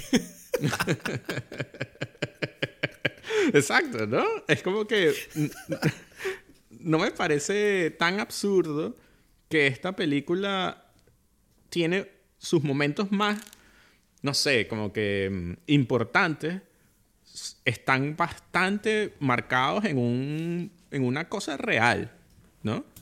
Por, por poner otro ejemplo, el final cuando, está, cuando Neo y Trinity saltan, es, increíblemente real en comparación con, lo que, con lo que otras películas te mostrarían. O sea, tú, tú ves que ellos saltaron allí, ¿sabes? Sí, sí, sí, sí. De hecho, Keanu Reeves lo comentó, lo comentó en entrevistas, eso que eso lo hicieron de verdad, con cables y todo, pero él se tiró del edificio al vacío. Exacto, es que, es que uno lo ve. Y, y, lo mismo en el, otra vez, el Bullet Time, yo me puedo imaginar otras versiones donde eso se puede ver un poco. O sea, tú ves que son. que es, que es Neo, que es tal. O sea, hay como una. como una materialidad fuera del, del, plasticismo que sí se ve en otros momentos de la película, pero. Pero bueno, que quizás es más complicado hacerlo real y más innecesario, yo qué sé. Pero en esto mm. hay como una cosa muy táctil, ¿no? ¿Sabes? Que, que tiene algo cutre por otras. O sea, o sea, hablando en general de las cosas cutres, está eso, pero a mí me parece muy interesante eh, el estilo de dirección y las escenas de acción, ¿no? Porque la primera película, por ejemplo, no solamente tiene la coreografía de Yuan Wo, ¿cómo es? Yuan Ping, ¿no? Que recuerdo que cuando salió fue como, esto es Yuan Woping es un dios, además, en aquella época que era como el tipo que hacía las coreografías de todo. De todas las películas, las mejores películas de Hong Kong y después Kill Bill y todas las... sí, ¿no? Lo mejor. Entonces, está eso mezclado con algo que cuando tú eh, has leído y sabes de cómo se fue la producción de las primeras películas, en la primera Matrix, ellos le hicieron como tres veces o cuatro, o sea, la empezaron a filmar como tres o cuatro veces porque primero era Will Smith, después fue... Em, pero Will Smith no llegó a grabar, tengo entendido. No, pero, pero sí, tuvo en la sí estuvo en la preproducción. Sí. Entonces no, no fue que ellos ya tenían el... O sea, ellos empezaron y pasaron no sé cuántos meses con Will Smith discutiendo, ok, cómo vamos a grabar estas escenas y tal. No con él, pero en general con el equipo. Y entonces tenían un storyboard y, y, lo que fuese, ¿no? Y tenían como las ideas. Y después como que, ah, no, Will Smith no quiere, entonces hay que buscar a otro. Después creo que fue Val Kilmer. Hubo varias. Val Kilmer rechazó. Joder, después de ver el documental de Val, me estás diciendo que Val Kilmer se saltó Matrix. Creo que sí. O sea, no sé hasta qué punto y tal, pero creo que es de, los, de, los, de los tres personajes que, que no lo hicieron, ¿no? ¿Y, y qué pasa? Cuando tú ves Matrix, tú ves una película que está eh, cuidada y pensada en cada mínimo detalle. Y cada plano es un plano que tú sabes que fue... Es, como que ahora viene el plano de la pistola, ahora viene el plano que viene de luz, el policía, el, el pie del policía. Todos los planos son perfectos, ¿sabes? Entonces, esto se mezcla para mí hay dos cosas que, que, pienso yo cuando veo esta película. Una, bueno, había toda esta experiencia permitida por estas prácticas que tuvieron, mezcladas con que eran bastante eh, amateurs en ese, o sea, era la segunda película que ellos habían hecho. Entonces, entonces, entonces, como que sí, vamos a prepararnos y tal. Había mucha emoción con respecto a la preparación, siendo joven y, y me imagino que la energía era eh, muy focalizada. Después hay historias de que las Matrix Reloaded y Revolutions fueron como un infierno para muchos del equipo porque, porque ellos querían repetir las escenas 100 veces, tipo lo que habían escuchado de Kubrick para conseguir la cosa perfecta y tal. Y Eso lo leí con esta también. No. No entendido. No, no, En, esta, en esta se nota que, que, ah, que, pues fue igual, mucho igual más... lo recuerdo mal. o sea, porque ahí viene el tema. Claro, cuando tú tienes pensados los planos, tienes, sabes perfectamente cómo va a ser, o sea, ya tienes como, ok, la luz va a ser así, así, asado para este plano, pero solamente funciona para este plano, para el siguiente hay que cambiar la luz, etcétera, etcétera. En esta película hay, pareciera muchos menos cortes, en, por ejemplo, la escena esta de la pelea en el, del Merovingian, tú notas que es como, bueno, vamos a seguir aquí la pelea cámara en mano, vamos a ir viendo qué sucede, ¿no? ¿Sabes? Como es mucho más pareciera fluido. Y tú ves que Lana ha ido como hacia, hacia ese estilo de dirección. Uno podría decir, quién sabe si es con la edad, flojera o yo qué sé, o es otra forma de ver el Pero mundo. yo sí noté, yo sí noté que, por ejemplo, eh, una cosa, o sea, una de las cosas que no me gusta de esta película en sí es la acción. La acción es, la edición de las escenas de acción por momentos es muy caótica. Claro. ¿Sabes? es como muy planos entrecortados, locos, que no, no, entiendes muy bien qué está pasando ni quién está peleando con quién.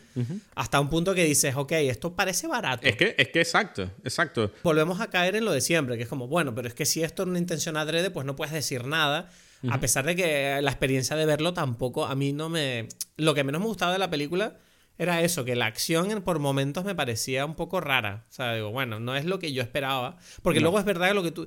Cuando, cuando tú ves que Neo pelea con Smith, eh, ¿Sabes? Que en la parte de eso, del warehouse ahí de madera y tal, con el merovingio, eh, hay un momento donde Neo baja como al sótano con Smith y se pelea. Y tú ves que toda esa pelea del sótano es una recreación de la primera pelea final que ellos tienen en la primera película. Y esa pelea incluso tiene momentos que prácticamente calcan algunos golpes, la parte donde él le empieza a dar golpes contra la pared y tal y cual. Y tú ves que ahí el combate está grabado de una manera mucho más agradable porque solo hay dos personajes.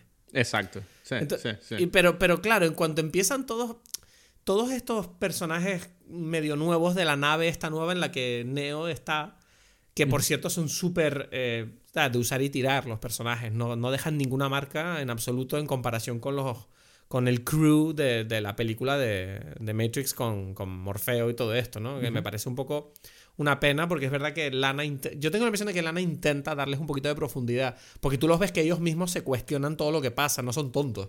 O sea, hay una parte donde ellos llegan al combate donde él le dice, oye, pero deberíamos este, ir con este tipo porque la última vez que todo el mundo le siguió se murieron todos. Y los humanos, no sé. ya, bueno, ¿sabes? Incluso se ríen del hecho, del tema de que el tipo es más viejo y tal. Bueno, el tipo está viejo.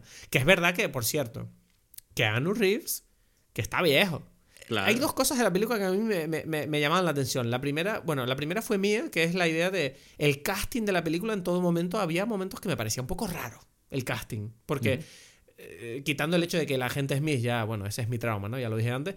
También el compañero este de trabajo, que es como una especie de Jonah Hill barato. Ajá. Y da la impresión, no sé si es adrede, ¿no? Para joder con los estereotipos de ya, bueno, actores blancos, pibes así medio guapos, me da igual. tipo gordito gracioso, ya. O sea, da igual. No quiero gente famosa. Cristina Ricci, venga, ya. O sea, es como que todo el rato es raro. Y luego tienes el casting de, de Neil Patrick Harris. Que a mí me pareció. Eso fue un tema para mí viendo la película. Porque, por un lado, yo sentía que meter a Neil Patrick Harris como el terapeuta ya en sí era como te distrae un poco, porque tú estás viendo a este tipo que dice, bueno, claramente este tipo no solo, yo por lo menos pensaba, digo, bueno, este tipo no solo es un terapeuta, aquí hay algo, porque es Neil Patrick Harris. Y al mismo tiempo yo sentía que cuanto más veía a Neil Patrick Harris en el papel este, más me gustaba. Sí, sí, sí, sí. sí.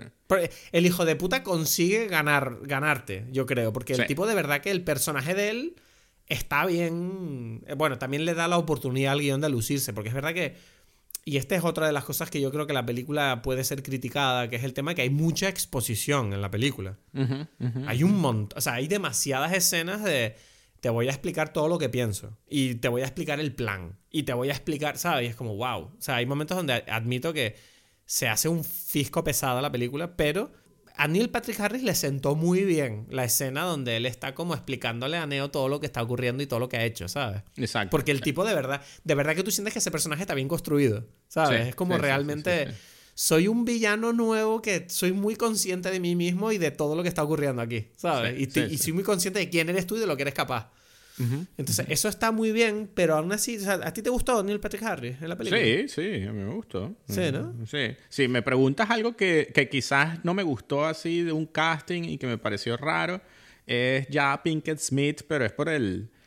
Por como que. el maquillaje el maquillaje, ¿no? Y tal, es como, uy, no sé, hmm. ¿sabes? Es como, pero otra vez, es como, viene toda esta conversación, que, es la que se repite, qué cosas son cutres porque lo son y qué cosas son... Es que la escena, hay una escena, la escena que yo me morí de risa, que es cuando eh, llega Morfeo a, saliendo del baño ahí, que dice, at last. Es genial. Que dice, mira, estoy aquí saliendo un váter, ¿sabes? No, es tan espectacular como el otro Morfeo, lo siento. At last. Y todo eso. at last. Y, luego me encanta que Keanu Reeves, o sea, Morfeo, eh, Neo, en esa escena, está como muy. ¿Sabes? No es nada épico. Es como un tipo así como medio. No. Y es como. Paulina decía. A ella le dijo, me parece ridículo. Y yo decía, sí. Es un poco ridículo. Pero porque pareciera que la propia escena está intentando ser ridícula adrede. Claro, sí. Esa, ahí, mientras más al principio de la película es, para mí está más claro. Después, cuando, cuando la película, otra vez, a mí me parece que, que uno nota, Keanu Reeves está viejo.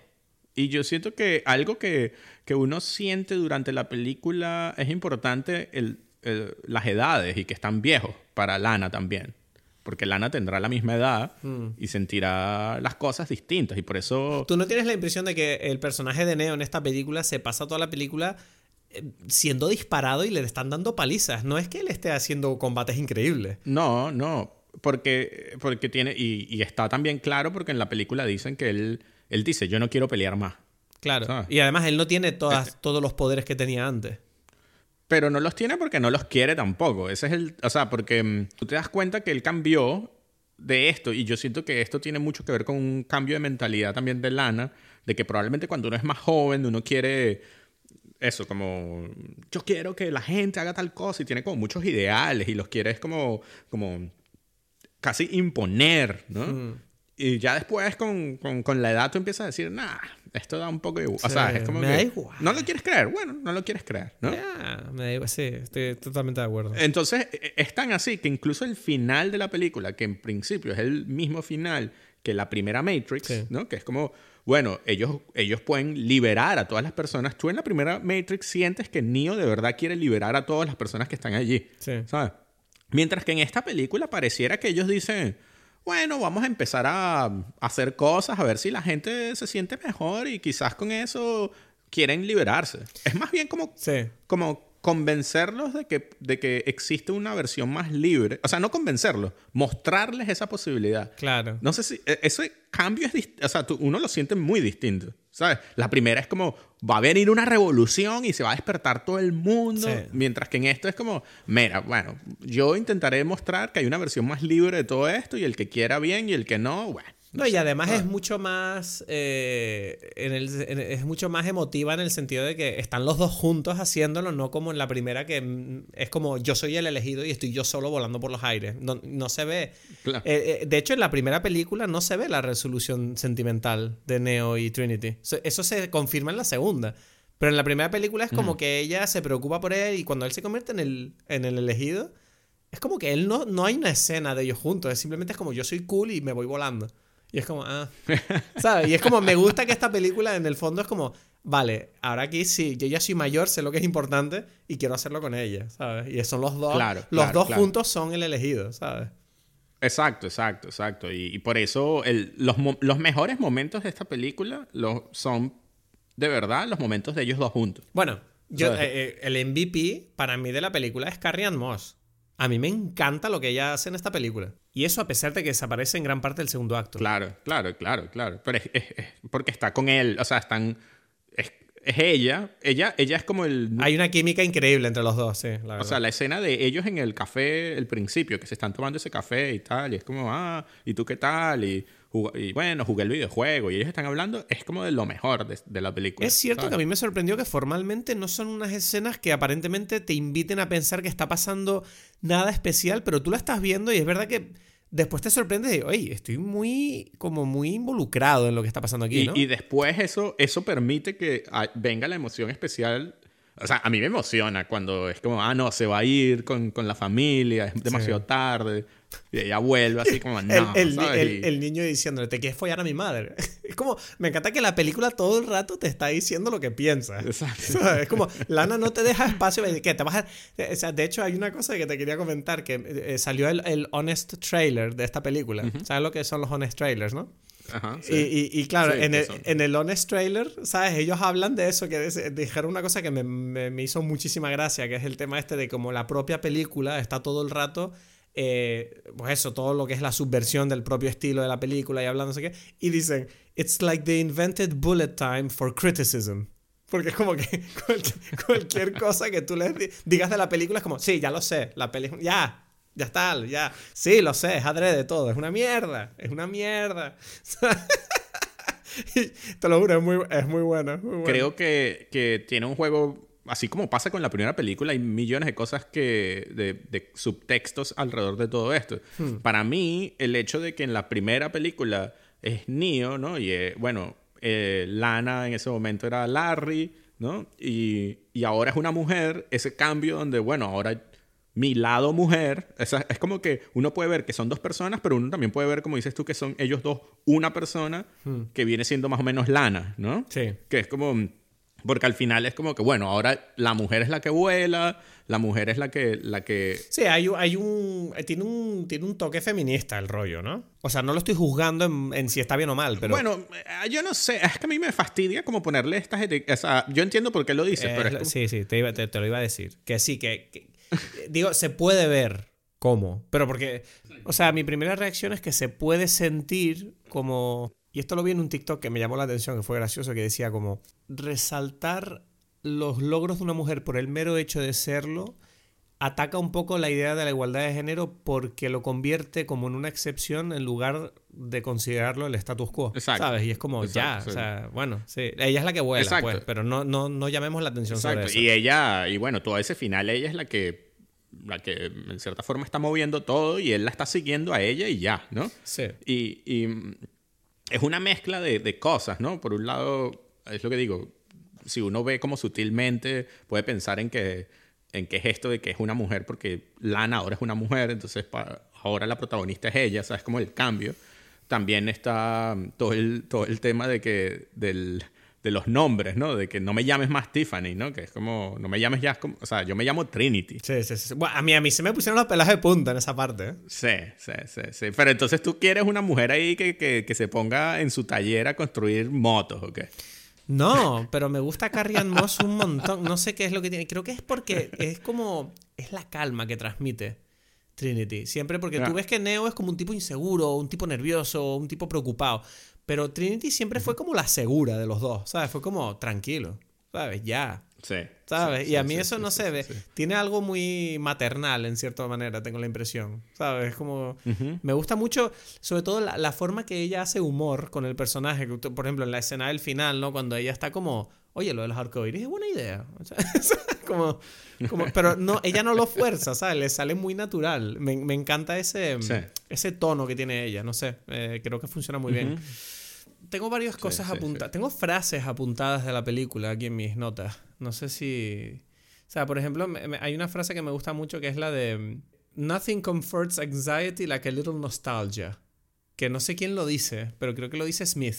Y tengo apuntado aquí debajo también, eh, parece que Lana está preguntando por qué necesitamos una nueva película de Matrix con una nueva película de Matrix. Exacto. y, esto todo representa una de las cosas que más me gusta de esta película, que más me alucinaron un poco, y es esa capacidad que tiene Lana en esta película de juntar la lógica narrativa de la propia historia de Matrix y hacerla evolucionar, y al mismo tiempo, en paralelo, transmitir un mensaje actual sobre algo muy concreto que ella tiene en mente, ¿sabes? Como que las dos cosas confluyen para mí de una manera tan perfecta que creo que es una cosa muy importante que resaltar porque creo que no es fácil hacer esto. Ah, hay una frase que me gusta mucho que precisamente por eso cuando hablamos de, que esta nueva versión de Matrix habla un montón sobre el estado actual de las cosas, ¿no? Sobre cuando el analista habla sobre el hecho de que esta nueva versión de Matrix funciona mejor. ¿Por qué? Porque me he dado cuenta que a los humanos no les gustan los hechos, lo que les gusta es la ficción que validan sus sentimientos.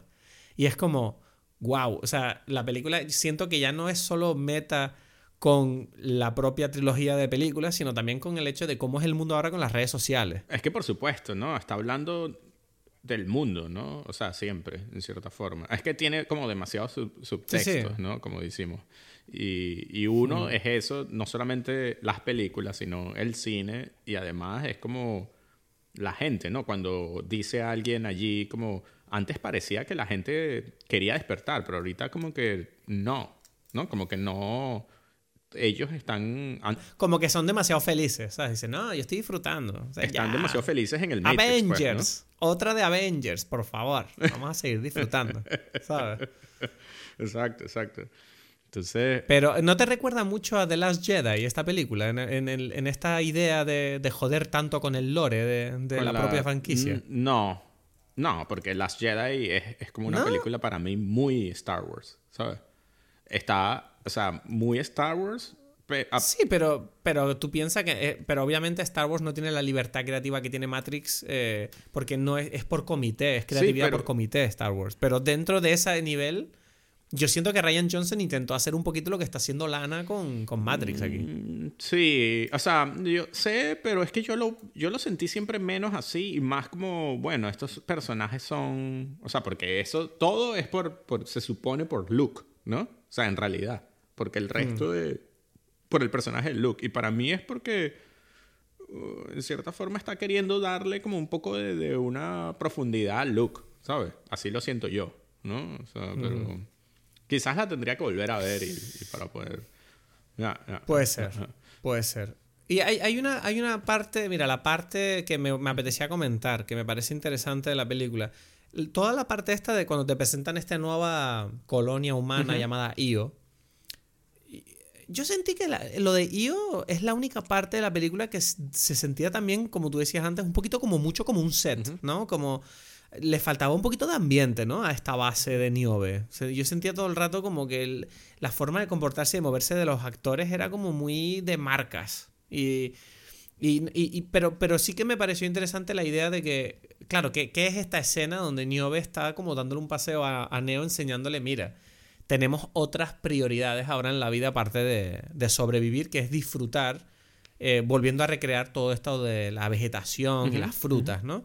Y, yo tengo la impresión de que Niobe pareciera que representa la idea de, desconectar de toda esta mierda. Es decir, y cuando digo mierda me refiero que, pues eso, la guerra contra las máquinas, Matrix y demás, que en cierta manera yo sentía que, que estaba hablando como de Twitter, Internet, Hollywood.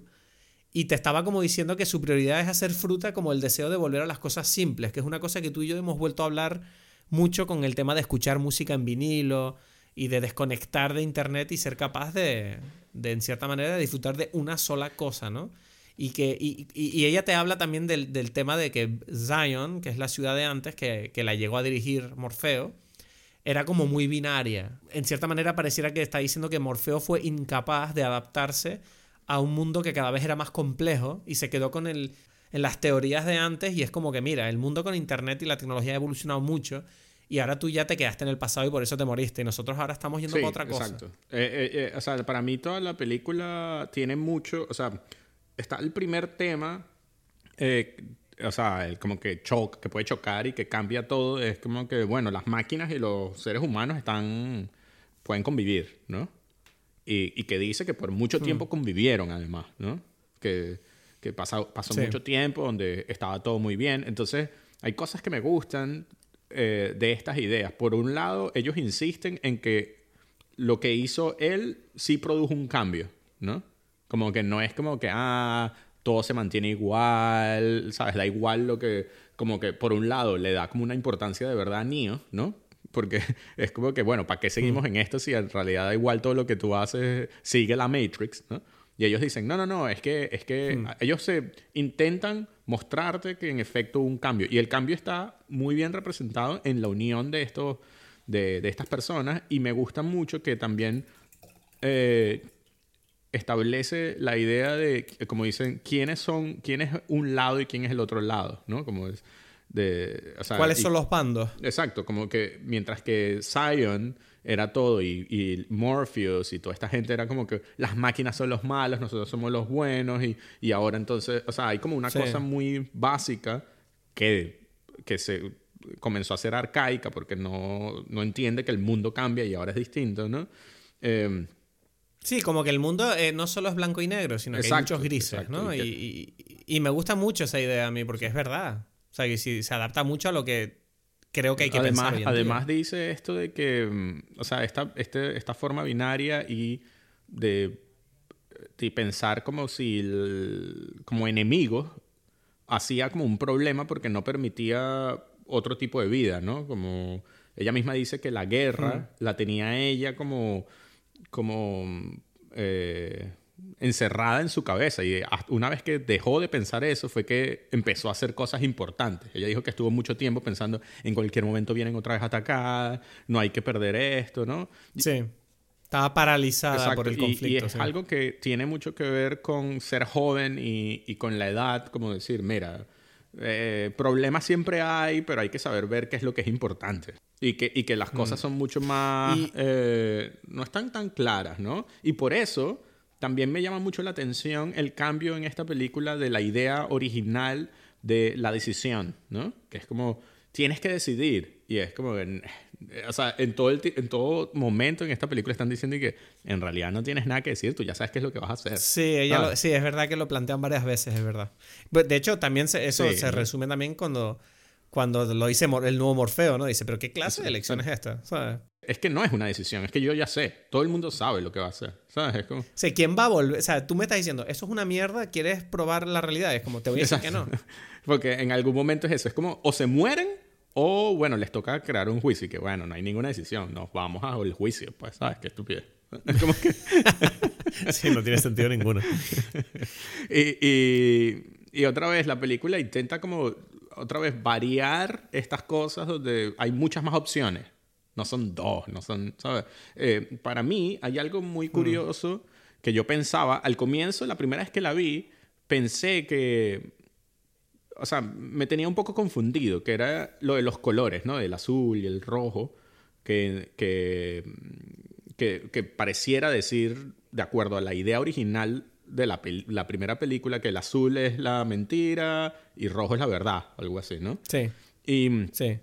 y en realidad, tú ves que la película dice, ok, los lentes del analista son azules, la, como la píldora que él se toma, como Sí. diciendo, ok, a través de ellos él Exacto. está conectado con la Matrix, que es mentira, en principio, pero el pelo de Bugs es azul.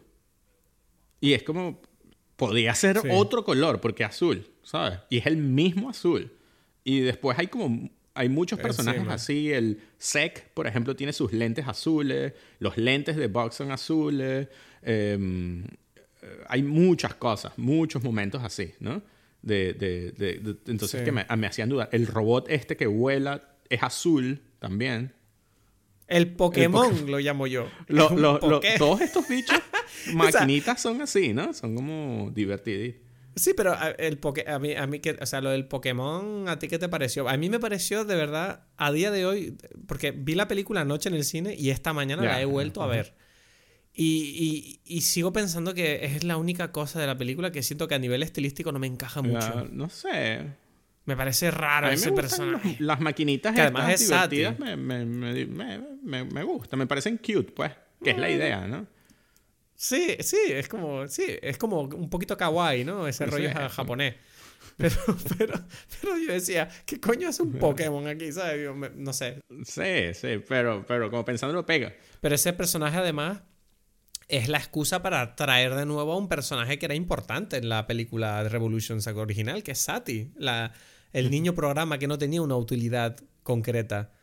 Era como, era la representación de las máquinas intentando ser más allá de una función, ¿no? Como estar viva. Ajá, exacto. Y, me pareció bastante interesante que trajeran de nuevo a ese personaje para ser el motor del plan para liberar a Trinity, ¿no? Eh, eso, eso estuvo muy guay, es un callback bonito. Eh, nostalgia, ¿no? Nostalgia, nos gusta la nostalgia. Luego, eh, a mí me apetecía preguntarte a ti una cosa, porque tú eres, para el que no lo sepa, porque como hemos dicho, no sabemos si escuchan todos los episodios, pero Edgar, tú trabajas en una empresa que se dedica a alquilar material cinematográfico para rodaje. Entonces tú sabes bastante de cámaras, de lentes y de esas cosas. Exacto. Y esta película tengo entendido que se grabó con Red. Sí. Eh, tengo la impresión de que se, o sea, la, la, cinematografía digital por momentos en esta película parece barata y rara. Y, sí. y, yo, quería, y yo quería preguntarte si eso es algo intrínseco de la cinematografía digital o es que es la elección de los lentes o la forma en que fue postproducida la imagen. Porque pareciera, o sea, otra vez estamos otra vez con la excusa de que Lana a lo mejor lo hace adrede porque ella es así de loca. Pero, mm, ¿tú, ¿tú, qué opinas como persona que conoces un poco este medio, eh, eh, que decir, estas herramientas?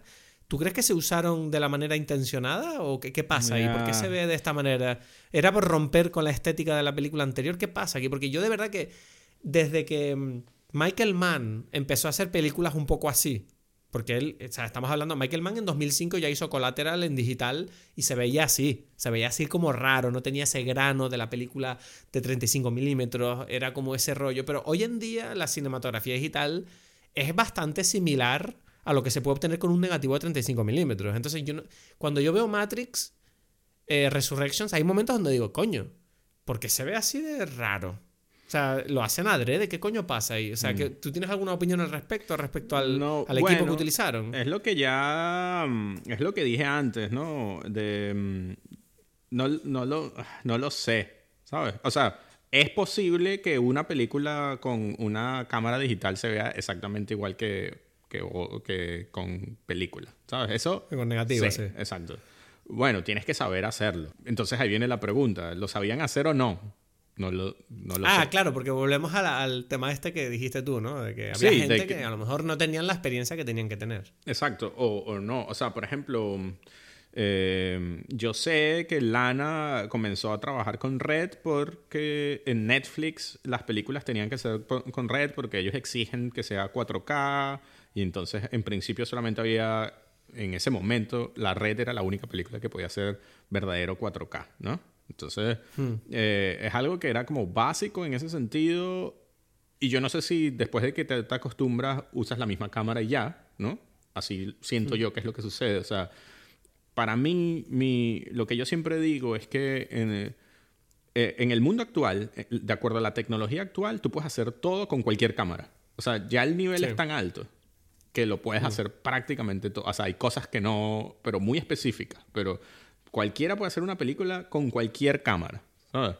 Em, lo que la decisión por la cual yo le recomiendo a alguien una cámara u otra está basada simplemente en cómo se siente esa persona más cómoda y qué tipo de trabajo va a hacer y eso, como tamaño, eh, yo qué sé, puede haber algo con el workflow y como tú conoces el menú, cosas que están como, que son mucho más prácticas que la calidad de la cámara, ¿sabes?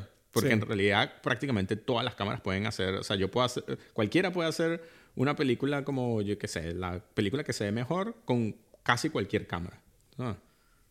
Entonces, eh, ahora mantenemos otra vez, o sea, queda para mí la pregunta de si fue intencionado o no. ¿sabes? Queda, la película pareciera, al menos en postproducción, hay como una intención de que, de que sea tomada así, como medio fue todo intencionado, pero...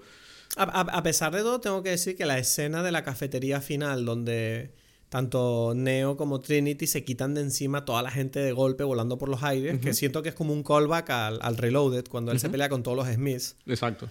Yo, yo, recuerdo que dije, cuando lo volví a ver esta mañana, yo decía, yo, se, se, ve espectacular esto, la verdad. Sí. O sea, pero, pero, luego, pero luego al mismo tiempo sentía que la escena donde todo el mundo está peleando al mismo tiempo en la cafetería era un poco, no sé, grabado como cámara en mano mal. Ya, otra vez, es que eso fue lo que yo quise decir también antes de que yo siento que que con la edad Lana Wachowski ha cambiado y yo no sé si eso es para mejor o para peor, no sé, ¿no? Es como o sea, ella aprecia, ¿tú crees que ella aprecia otras cosas a nivel estilístico ahora? Exacto, exactamente. Y también quizás a nivel de trabajo. Por ejemplo, otra, otro momento que está muy claro, eh, que está claramente comentando algo de su propia experiencia es cuando cuando eh, en ese momento Tiffany le dice a Neo, es como que, ah, entonces tú eres el, un game designer y tal, y que, uff, muy interesante, ¿no? te, ¿Cómo es ser eso, no? Y, y él, le dice,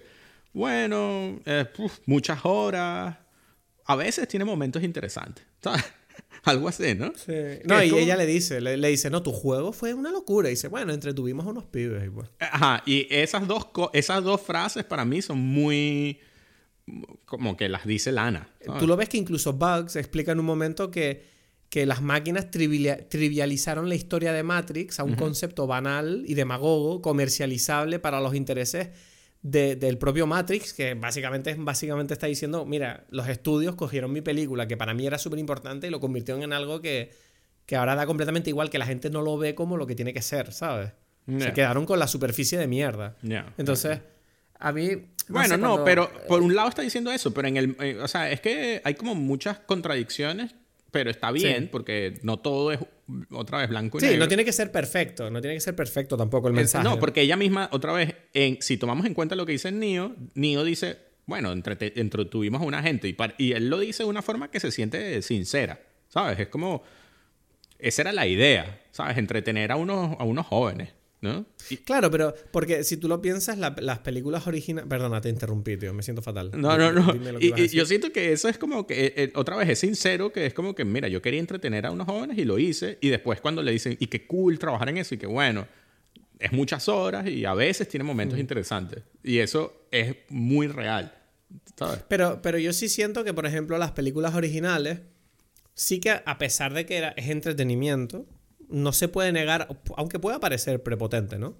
Que tenían la intención de hacer unas preguntas que, yo creo que son unas preguntas que se han diluido eh, hasta un punto en el que yo personalmente creo que Lana tiene fuertes opiniones sobre esta idea de que hoy en día eh, nosotros las personas como sociedad ya no tenemos una realidad compartida por culpa de Internet. O sea, pareciera como que, ¿sabes? Se, puede trasladar a, Matrix en el sentido de que Matrix gana cuando nadie está de acuerdo en que es verdad. Entonces, es como que... ¿Cómo? No, no estoy entendiendo. O sea, me refiero a cuando el analista dice que este nuevo Matrix funciona a través de la validación de los sentimientos de los usuarios para crear sus propias verdades, porque las realidades objetivas son más difíciles de encajar a nivel colectivo y creo que reflejan mucho el estado del mundo ahora comparado con el de las primeras películas. Porque yo siento que vivimos ahora mismo en un clima cultural donde las personas tienen mucha tendencia a querer creer lo que más les atrae que sea verdad.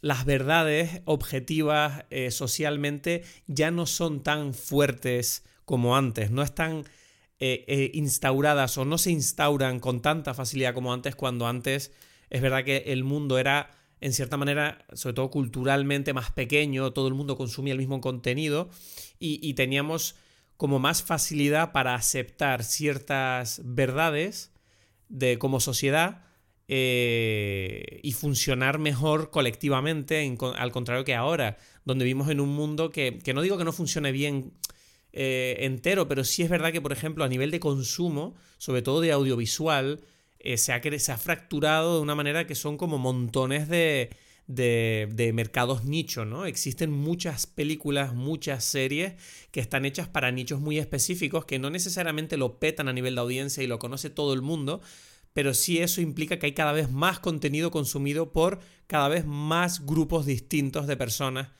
y eso hace que eh, cada uno vive en una realidad eh, más personalizada. Eh, no sé pienso si me que está un poco relacionado, pero que, no, que lo mencionamos, pero no lo terminamos de hablar de esto de lo del color azul, cómo está incluso en, eh, en la parte que se supone que son verdad, ¿sabes? Eso, Mm. eso me llama la atención porque te abre como por un momento como la idea de decir, pero esto también es mentira o qué, ¿sabes? Y, Claro. y, y otra vez creo que, que juega un poco el... mm, O sea, pretende o propone esta... mm, Bueno... eh, lo que dijimos en algún momento como los grises, ¿no? Como que, mira, bueno, hay verdades dentro de la mentira y hay mentira dentro de las verdades, ¿no? ¿Sabes? Algo así, ¿no? y, y- y todo es un poco más complejo, ¿no?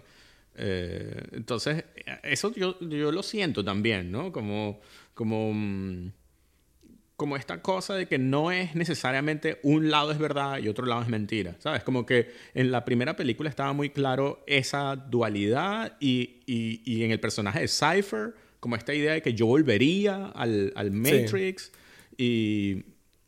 esto Claro, porque mal. la película te plantea la idea de que sí, sí, tienes que salir, ¿no? Tienes que ir al mundo real. Y Ajá, no, como que tienes que real- hacerlo. El mundo real es una mierda. Es- y, y- y esta película pareciera como decir, bueno, quizás no, o sea, me, me da, me da lástima que no quieras ir al mundo real, pero, pero bueno, no sé, o sea, no, es mucho más, no sé, compleja esa situación, ¿no?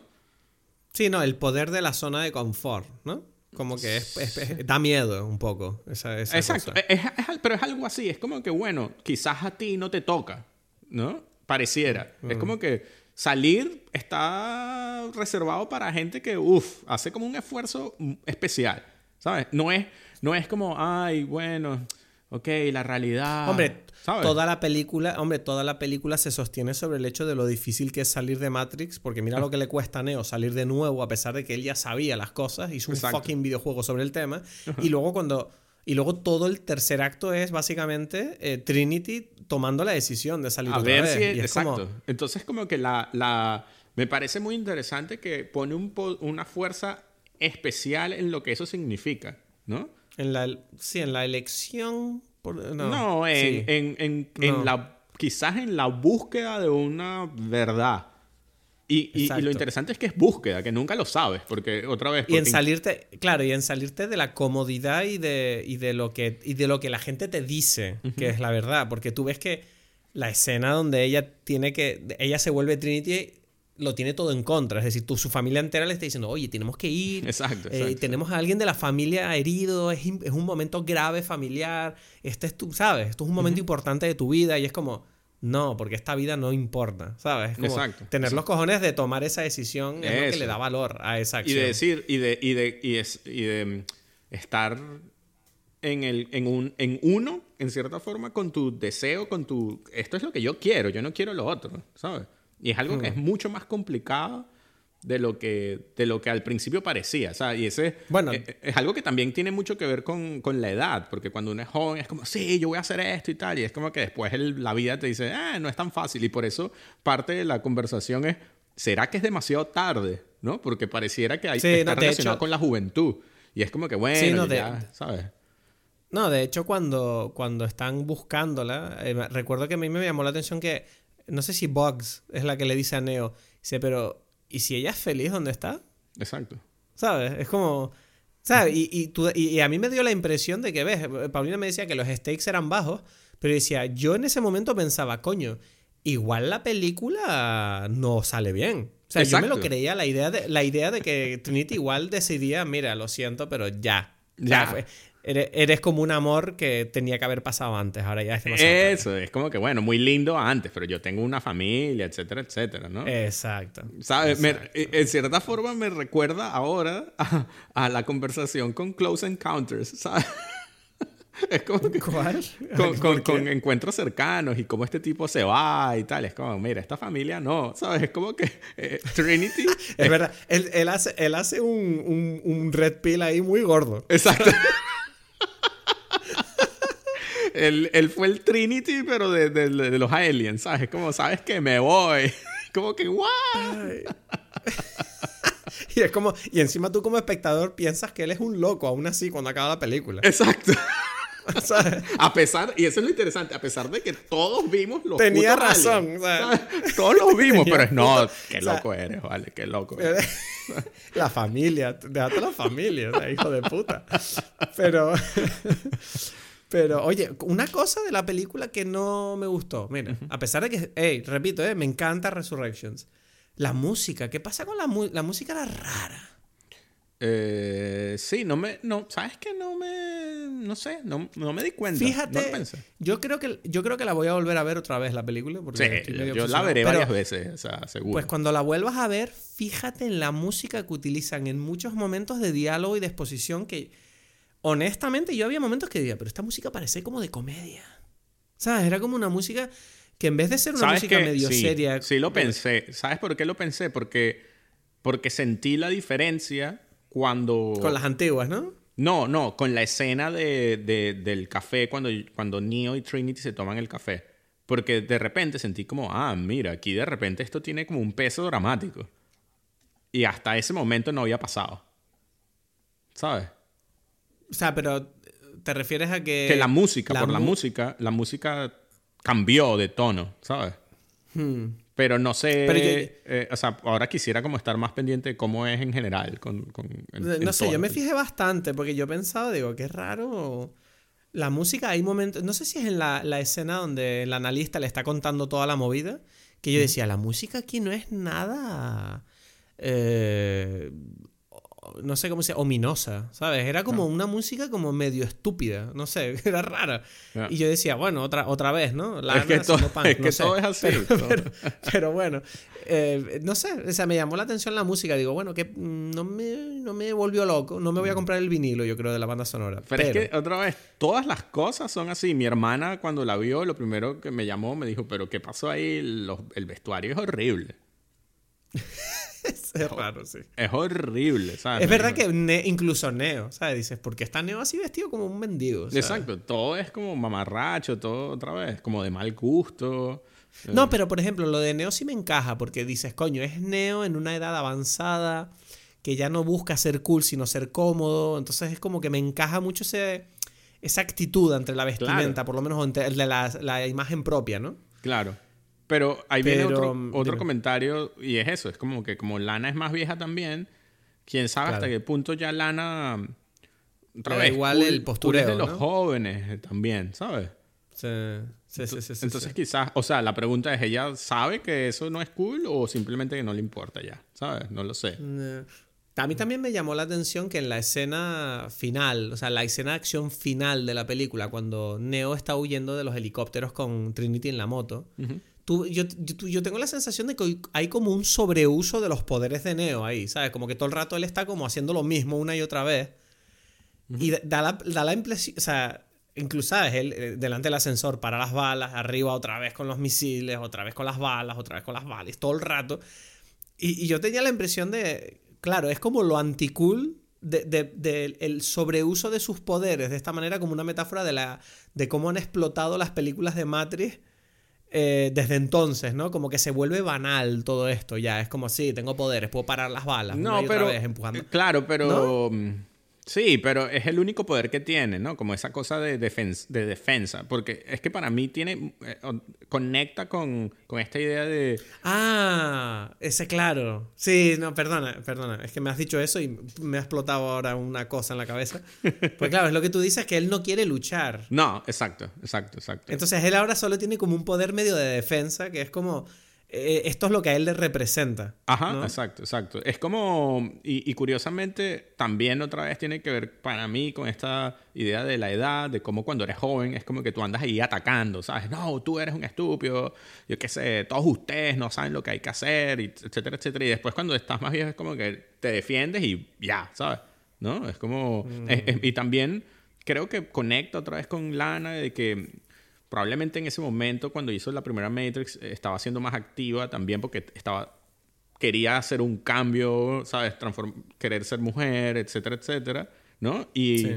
y ya cuando eres, ella ya ahora que es mujer, ya es distinto, es como que ya yo no, yo tengo que defender, o sea, yo no tengo que convencer a nadie de nada, ¿sabes? Yo ya lo soy Y, y, simplemente ahora estoy como tranquilo, aguantando. Y bueno, si viene gente a molestarme, por supuesto me defiendo, ¿sabes? Pero, pero Claro. es otra actitud. Pero no voy a, no necesito, no necesito como llenar mi ego de una victoria necesariamente. ¿sabes? Exacto, Como, exacto. Más importante. eh, que prefiero disfrutar de las cosas importantes, que en este caso es el amor y ser feliz, ¿no? Exactamente. Exactamente, sí, sí. Mm, ¿Y qué opinamos, qué opinamos de la escena post créditos? ¿Tú la viste? Mm, no. No la viste, no, No. la viste. No. Porque yo, yo no la vi en el cine, lo admito, que me, me esperé a los créditos a ver el, el nombre de tu mujer, Maresa. Y una vez que lo vi yo ya me emocioné ahí y ya me fui. Pero hay una escena post créditos. Ah, ¿Y qué pasa? Y es un- una, es una, la escena post créditos es como una alargación de la escena del marketing, Ajá. que están los tipos así de, que no sé si son los de Sense8, pero unos pibes ahí, los del marketing, pues sentados hablando, y están así como diciendo, narrative is dead, Eh, las historias están muertas, eh, estilo está muerto, todo más. Dice, entonces, ¿qué hacemos? Dice, vídeos de gatos. Tenemos una nueva idea, dice, The Cat Tricks. En serio. Y ahí se acaba. Y es como Lana haciendo un corte de manga, ¿no? Es como que le den por el culo a todo, ¿sabes? ¿Sabes qué pasa? Que antes se me olvidó comentarte una cosa, que es todo el tema este de la cinematografía que se ve como medio barata o medio, medio handheld, que yo creo que en realidad conecta muy bien con la actualidad, que es como este tema de la, de la generación YouTube. Porque yo, por ejemplo, yo creo contenido en Internet, ¿sabes? Esto, esto me toca de lleno porque es mi, es mi trabajo, es mi vida. Y yo hace poco estuve eh, leyendo mucho sobre este tema de que hay un tema con la calidad de las producciones que tú haces para redes sociales que es contraproductivo a veces hacerlas demasiado bien. Porque la gente siente siempre esa. Les gusta como la realidad o sentir que hay un.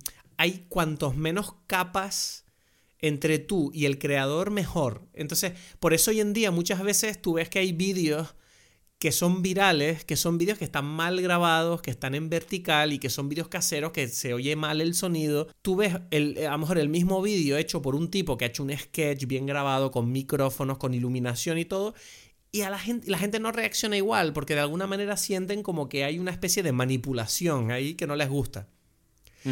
Y hay una. Y siento que en parte la película a lo mejor está reflejando un poco esa nueva tendencia, ¿no? Estilística de, de esa nueva atracción por parte de, la- de las masas eh, cada vez más conectadas a Internet, que, que, que el, que el estilo que, que, que atrae o que gusta o que funciona o que es hoy en día mayoritario es esta, esta, estos vídeos caseros un poco, ¿no? Eh, Ok. entonces, claro, todo esto para conectarlo con el hecho de esta escena post créditos, ¿no? Que hablan sobre eso, las historias han muerto, lo único que importa es la reacción eh, eh, algorítmica de los virales y estas- estas- estos movimientos emocionales por parte de los espectadores. Entonces hablan del Catrix. Y el Catrix es como vídeos de gatitos. La gente quiere vídeos de gatitos, eso es lo que importa. Y yo, sí, y, yo me di cuenta que es como, yo no sé si es que Lana está diciendo eso, tengo la sensación de que sí, pero yo es verdad que yo muchas veces en, en mis redes Hablo mucho de eso porque yo todos los viernes hago recopilatorios en Instagram de los mejores vídeos más graciosos que veo la semana. Y yo siempre digo, bueno, vídeos de gatos, pues, porque estos, los gatos siempre son graciosos.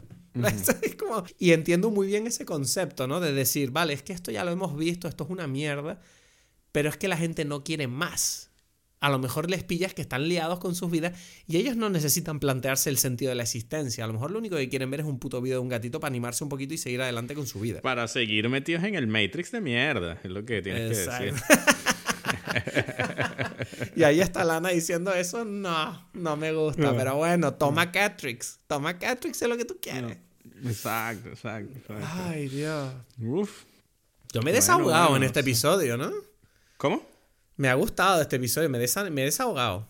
Sí, sí, sí. Y eh, Uf. ahora yo estoy preparado para otro Matrix y seguir metido en el Matrix y más, ¿sabes? Pero ¿tú, ¿tú crees que va a haber una nueva? Eso es una pregunta que yo me estaba haciendo porque la película esta no ha ido bien en cartelera y tengo entendido que Warner va a perder dinero. Ya, no lo sé, no lo sé. O sea, bueno, es que ahí viene todo el problema de HBO, ¿no? Si la puedes ver en HBO, ¿por qué la vas a ver en el cine? Eh, mucha gente sigue con problemas de, de- de que la pandemia, que no sé qué, que para qué ir al cine y Pero etcétera, ¿tú, tú etcétera. crees que, Entonces, ¿tú crees que Lana tiene ganas de hacer una Matrix 5? yo siento que lo hará si de verdad siente como que, o sea, ah, ok, tengo una historia, ¿sabes? Es que yo, tal y como acaba Resurrections, ahora sí que no siento la necesidad de seguir. O sea, quiero decir, es que el final de Resurrections, a menos que lidiemos con unos stakes incluso más pequeños que esta, o sea, es que acaba muy bien la película. Trinity y Neo vuelven a estar juntos, tienen el control del nuevo Matrix y dan la oportunidad de crear un nuevo mundo en el que, de hecho, los humanos de esta película ni siquiera están en peligro, están viviendo en Io felices, más o menos, y es como que no hay realmente ningún conflicto real por resolver. Incluso la gente Smith es feliz, que se queda liberado también y se va por ahí a hacer sus cosas. Yo siento que Lana no lo, no lo ve nunca como una historia, ¿sabes? Ni siquiera la, la primera era la primera y después como que se dio la posibilidad y dijo, ah, bueno, vamos a hacer dos y tres, pero, pero no es como que, ah, es que hay una gran saga de que contar, no, es como... Pero por eso te digo que cuando ella hizo la dos y tres, las hizo juntas, porque ella no hace cosas, o sea, por lo menos tengo la impresión de que ella no hace cosas con finales abiertos. Entonces, claro, esta película... No, ya, exacto. Pero es que todas, exacto, todas las películas han estado cerradas, ¿no? Y como dices tú, sí, tomamos en cuenta dos y tres también como una, ¿no? Vale, pero mi pregunta es, ¿tú crees que va a haber una cinco? Mm, yo creo que si Lana le provoca, sí. Ese es el tema, ¿no? Es como que... Vale, vale. Voy a rehacer mi pregunta. ¿Tú crees que a Lana le va a provocar hacer una 5 en el futuro? no lo sé, no lo sé. Es que tú, lo que no quieres es contestar. No, no, no. no sé, no. Es que no. Así como en ese sentido no puedo responder. Porque no, Vale, vale, vale. Eh, voy a hacer, le voy a dar la vuelta a la pregunta. ¿Te apetece que haya una 5? Yo sí vería otra 5, 6. Vería todas las que. Pero es eso. Es como que yo. Yo también. Yo también. Yo he estado. Yo he estado del lado de Lana siempre. Entonces es como.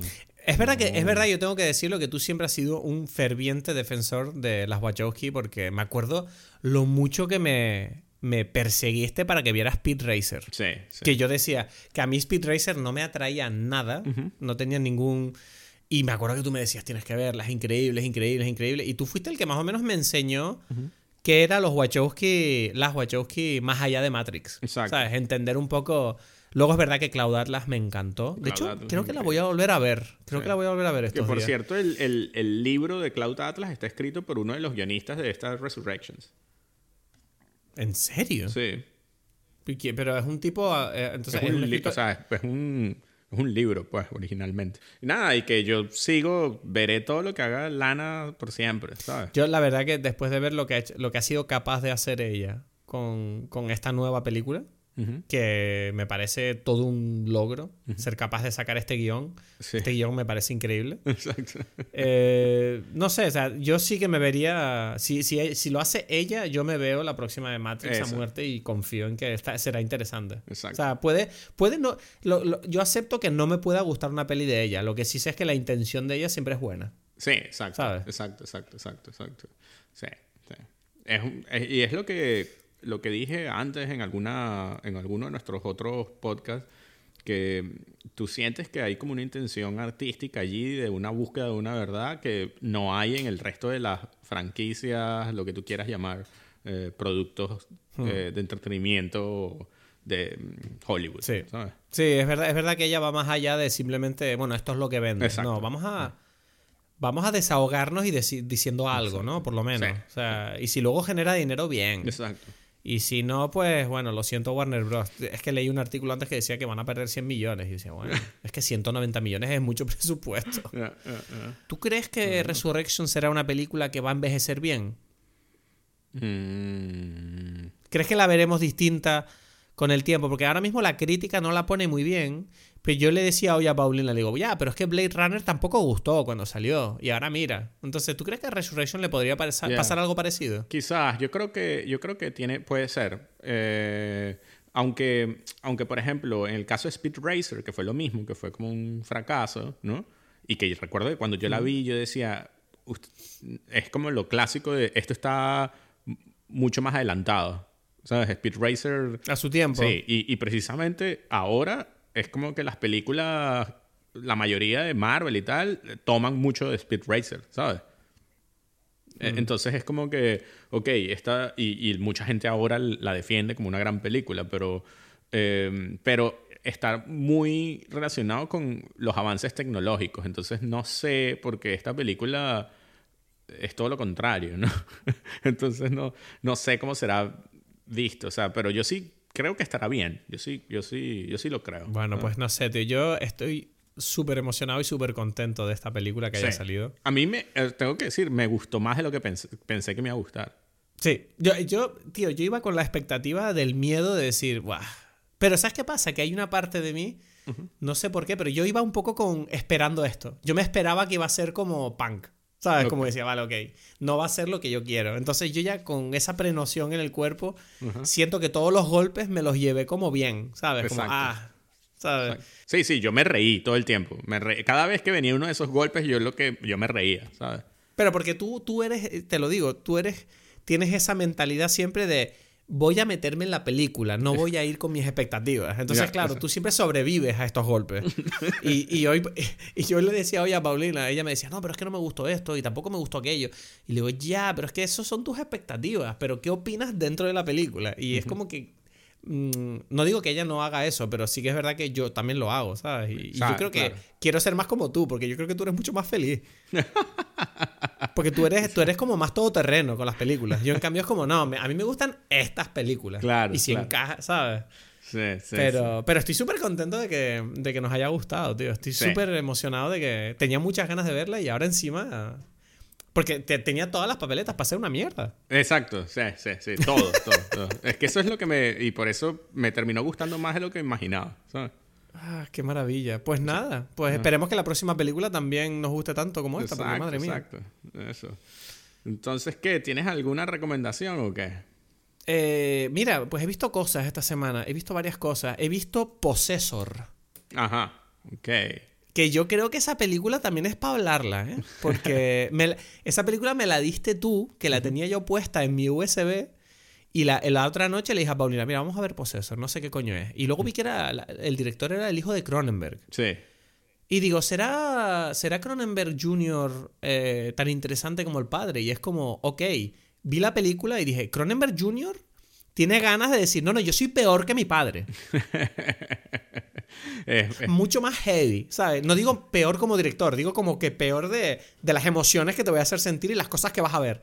Muy, muy heavy Possessor y me encantó la película. es espectacular. Es espectacular. Es un espectáculo de body horror.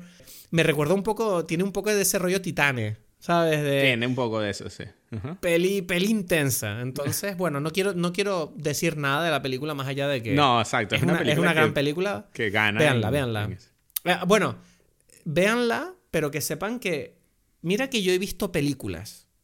Y yo creo que puedo decir que probablemente Possessor es de las películas más violentas que he visto en mi vida. ¿En serio?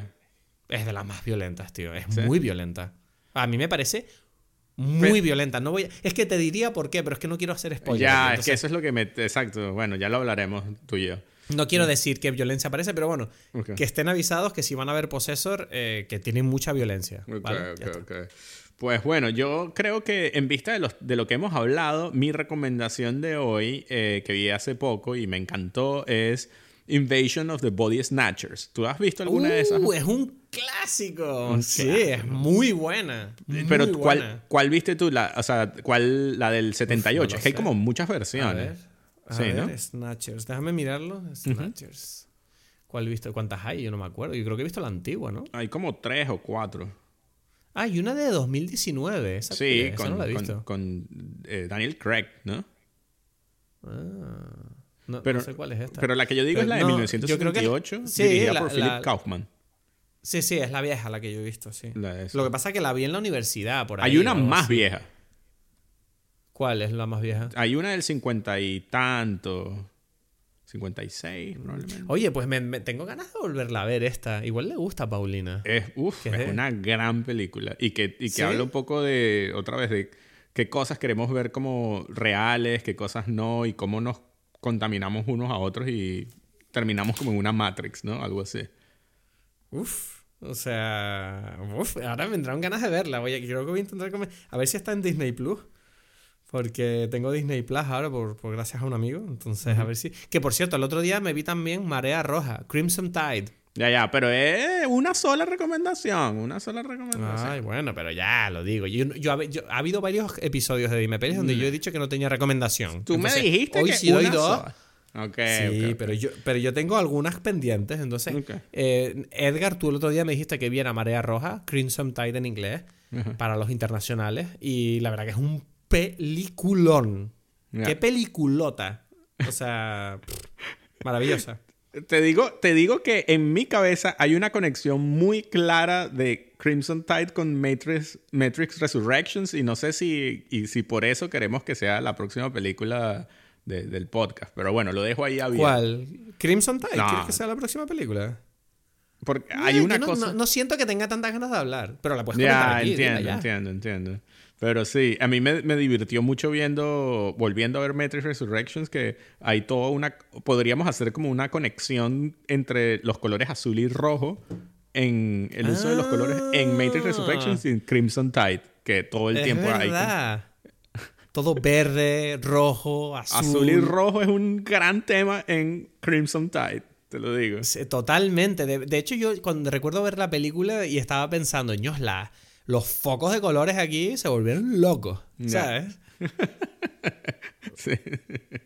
Bueno, bueno, nada. Entonces, yo creo que hemos hablado bien sobre esa película. No, yo estoy muy contento. Estoy muy ilusionado de que, de, que, de, que haya salido una película como esta. De verdad. o sea, es lo que me hacía falta. O sea que, bueno, no sé qué película será la próxima, pero ha sido maravilloso. Resurrections hasta para siempre. Y, y sobre todo me encanta el poder decir que defiendo, a día de hoy sigo defendiendo todas y cada una de las películas de Matrix. O sea, Exacto. las cuatro, las cuatro me parecen buenas. Sí, excelente. Ay, Dios, pues nada. Oye, nos vemos la semana que viene. Dale, seguro, pues. Muchas gracias por acompañarnos otra semana, otro episodio hablando de cine. Recuerda seguirnos en redes sociales, arroba dime en Twitter e Instagram y por favor déjanos una review positiva si te ha gustado en cualquier servicio donde nos escuches. Cinco estrellas siempre se agradecen. Nos vemos de nuevo el próximo lunes para disfrutar de la vida hablando de cine aquí en Dime Pelis.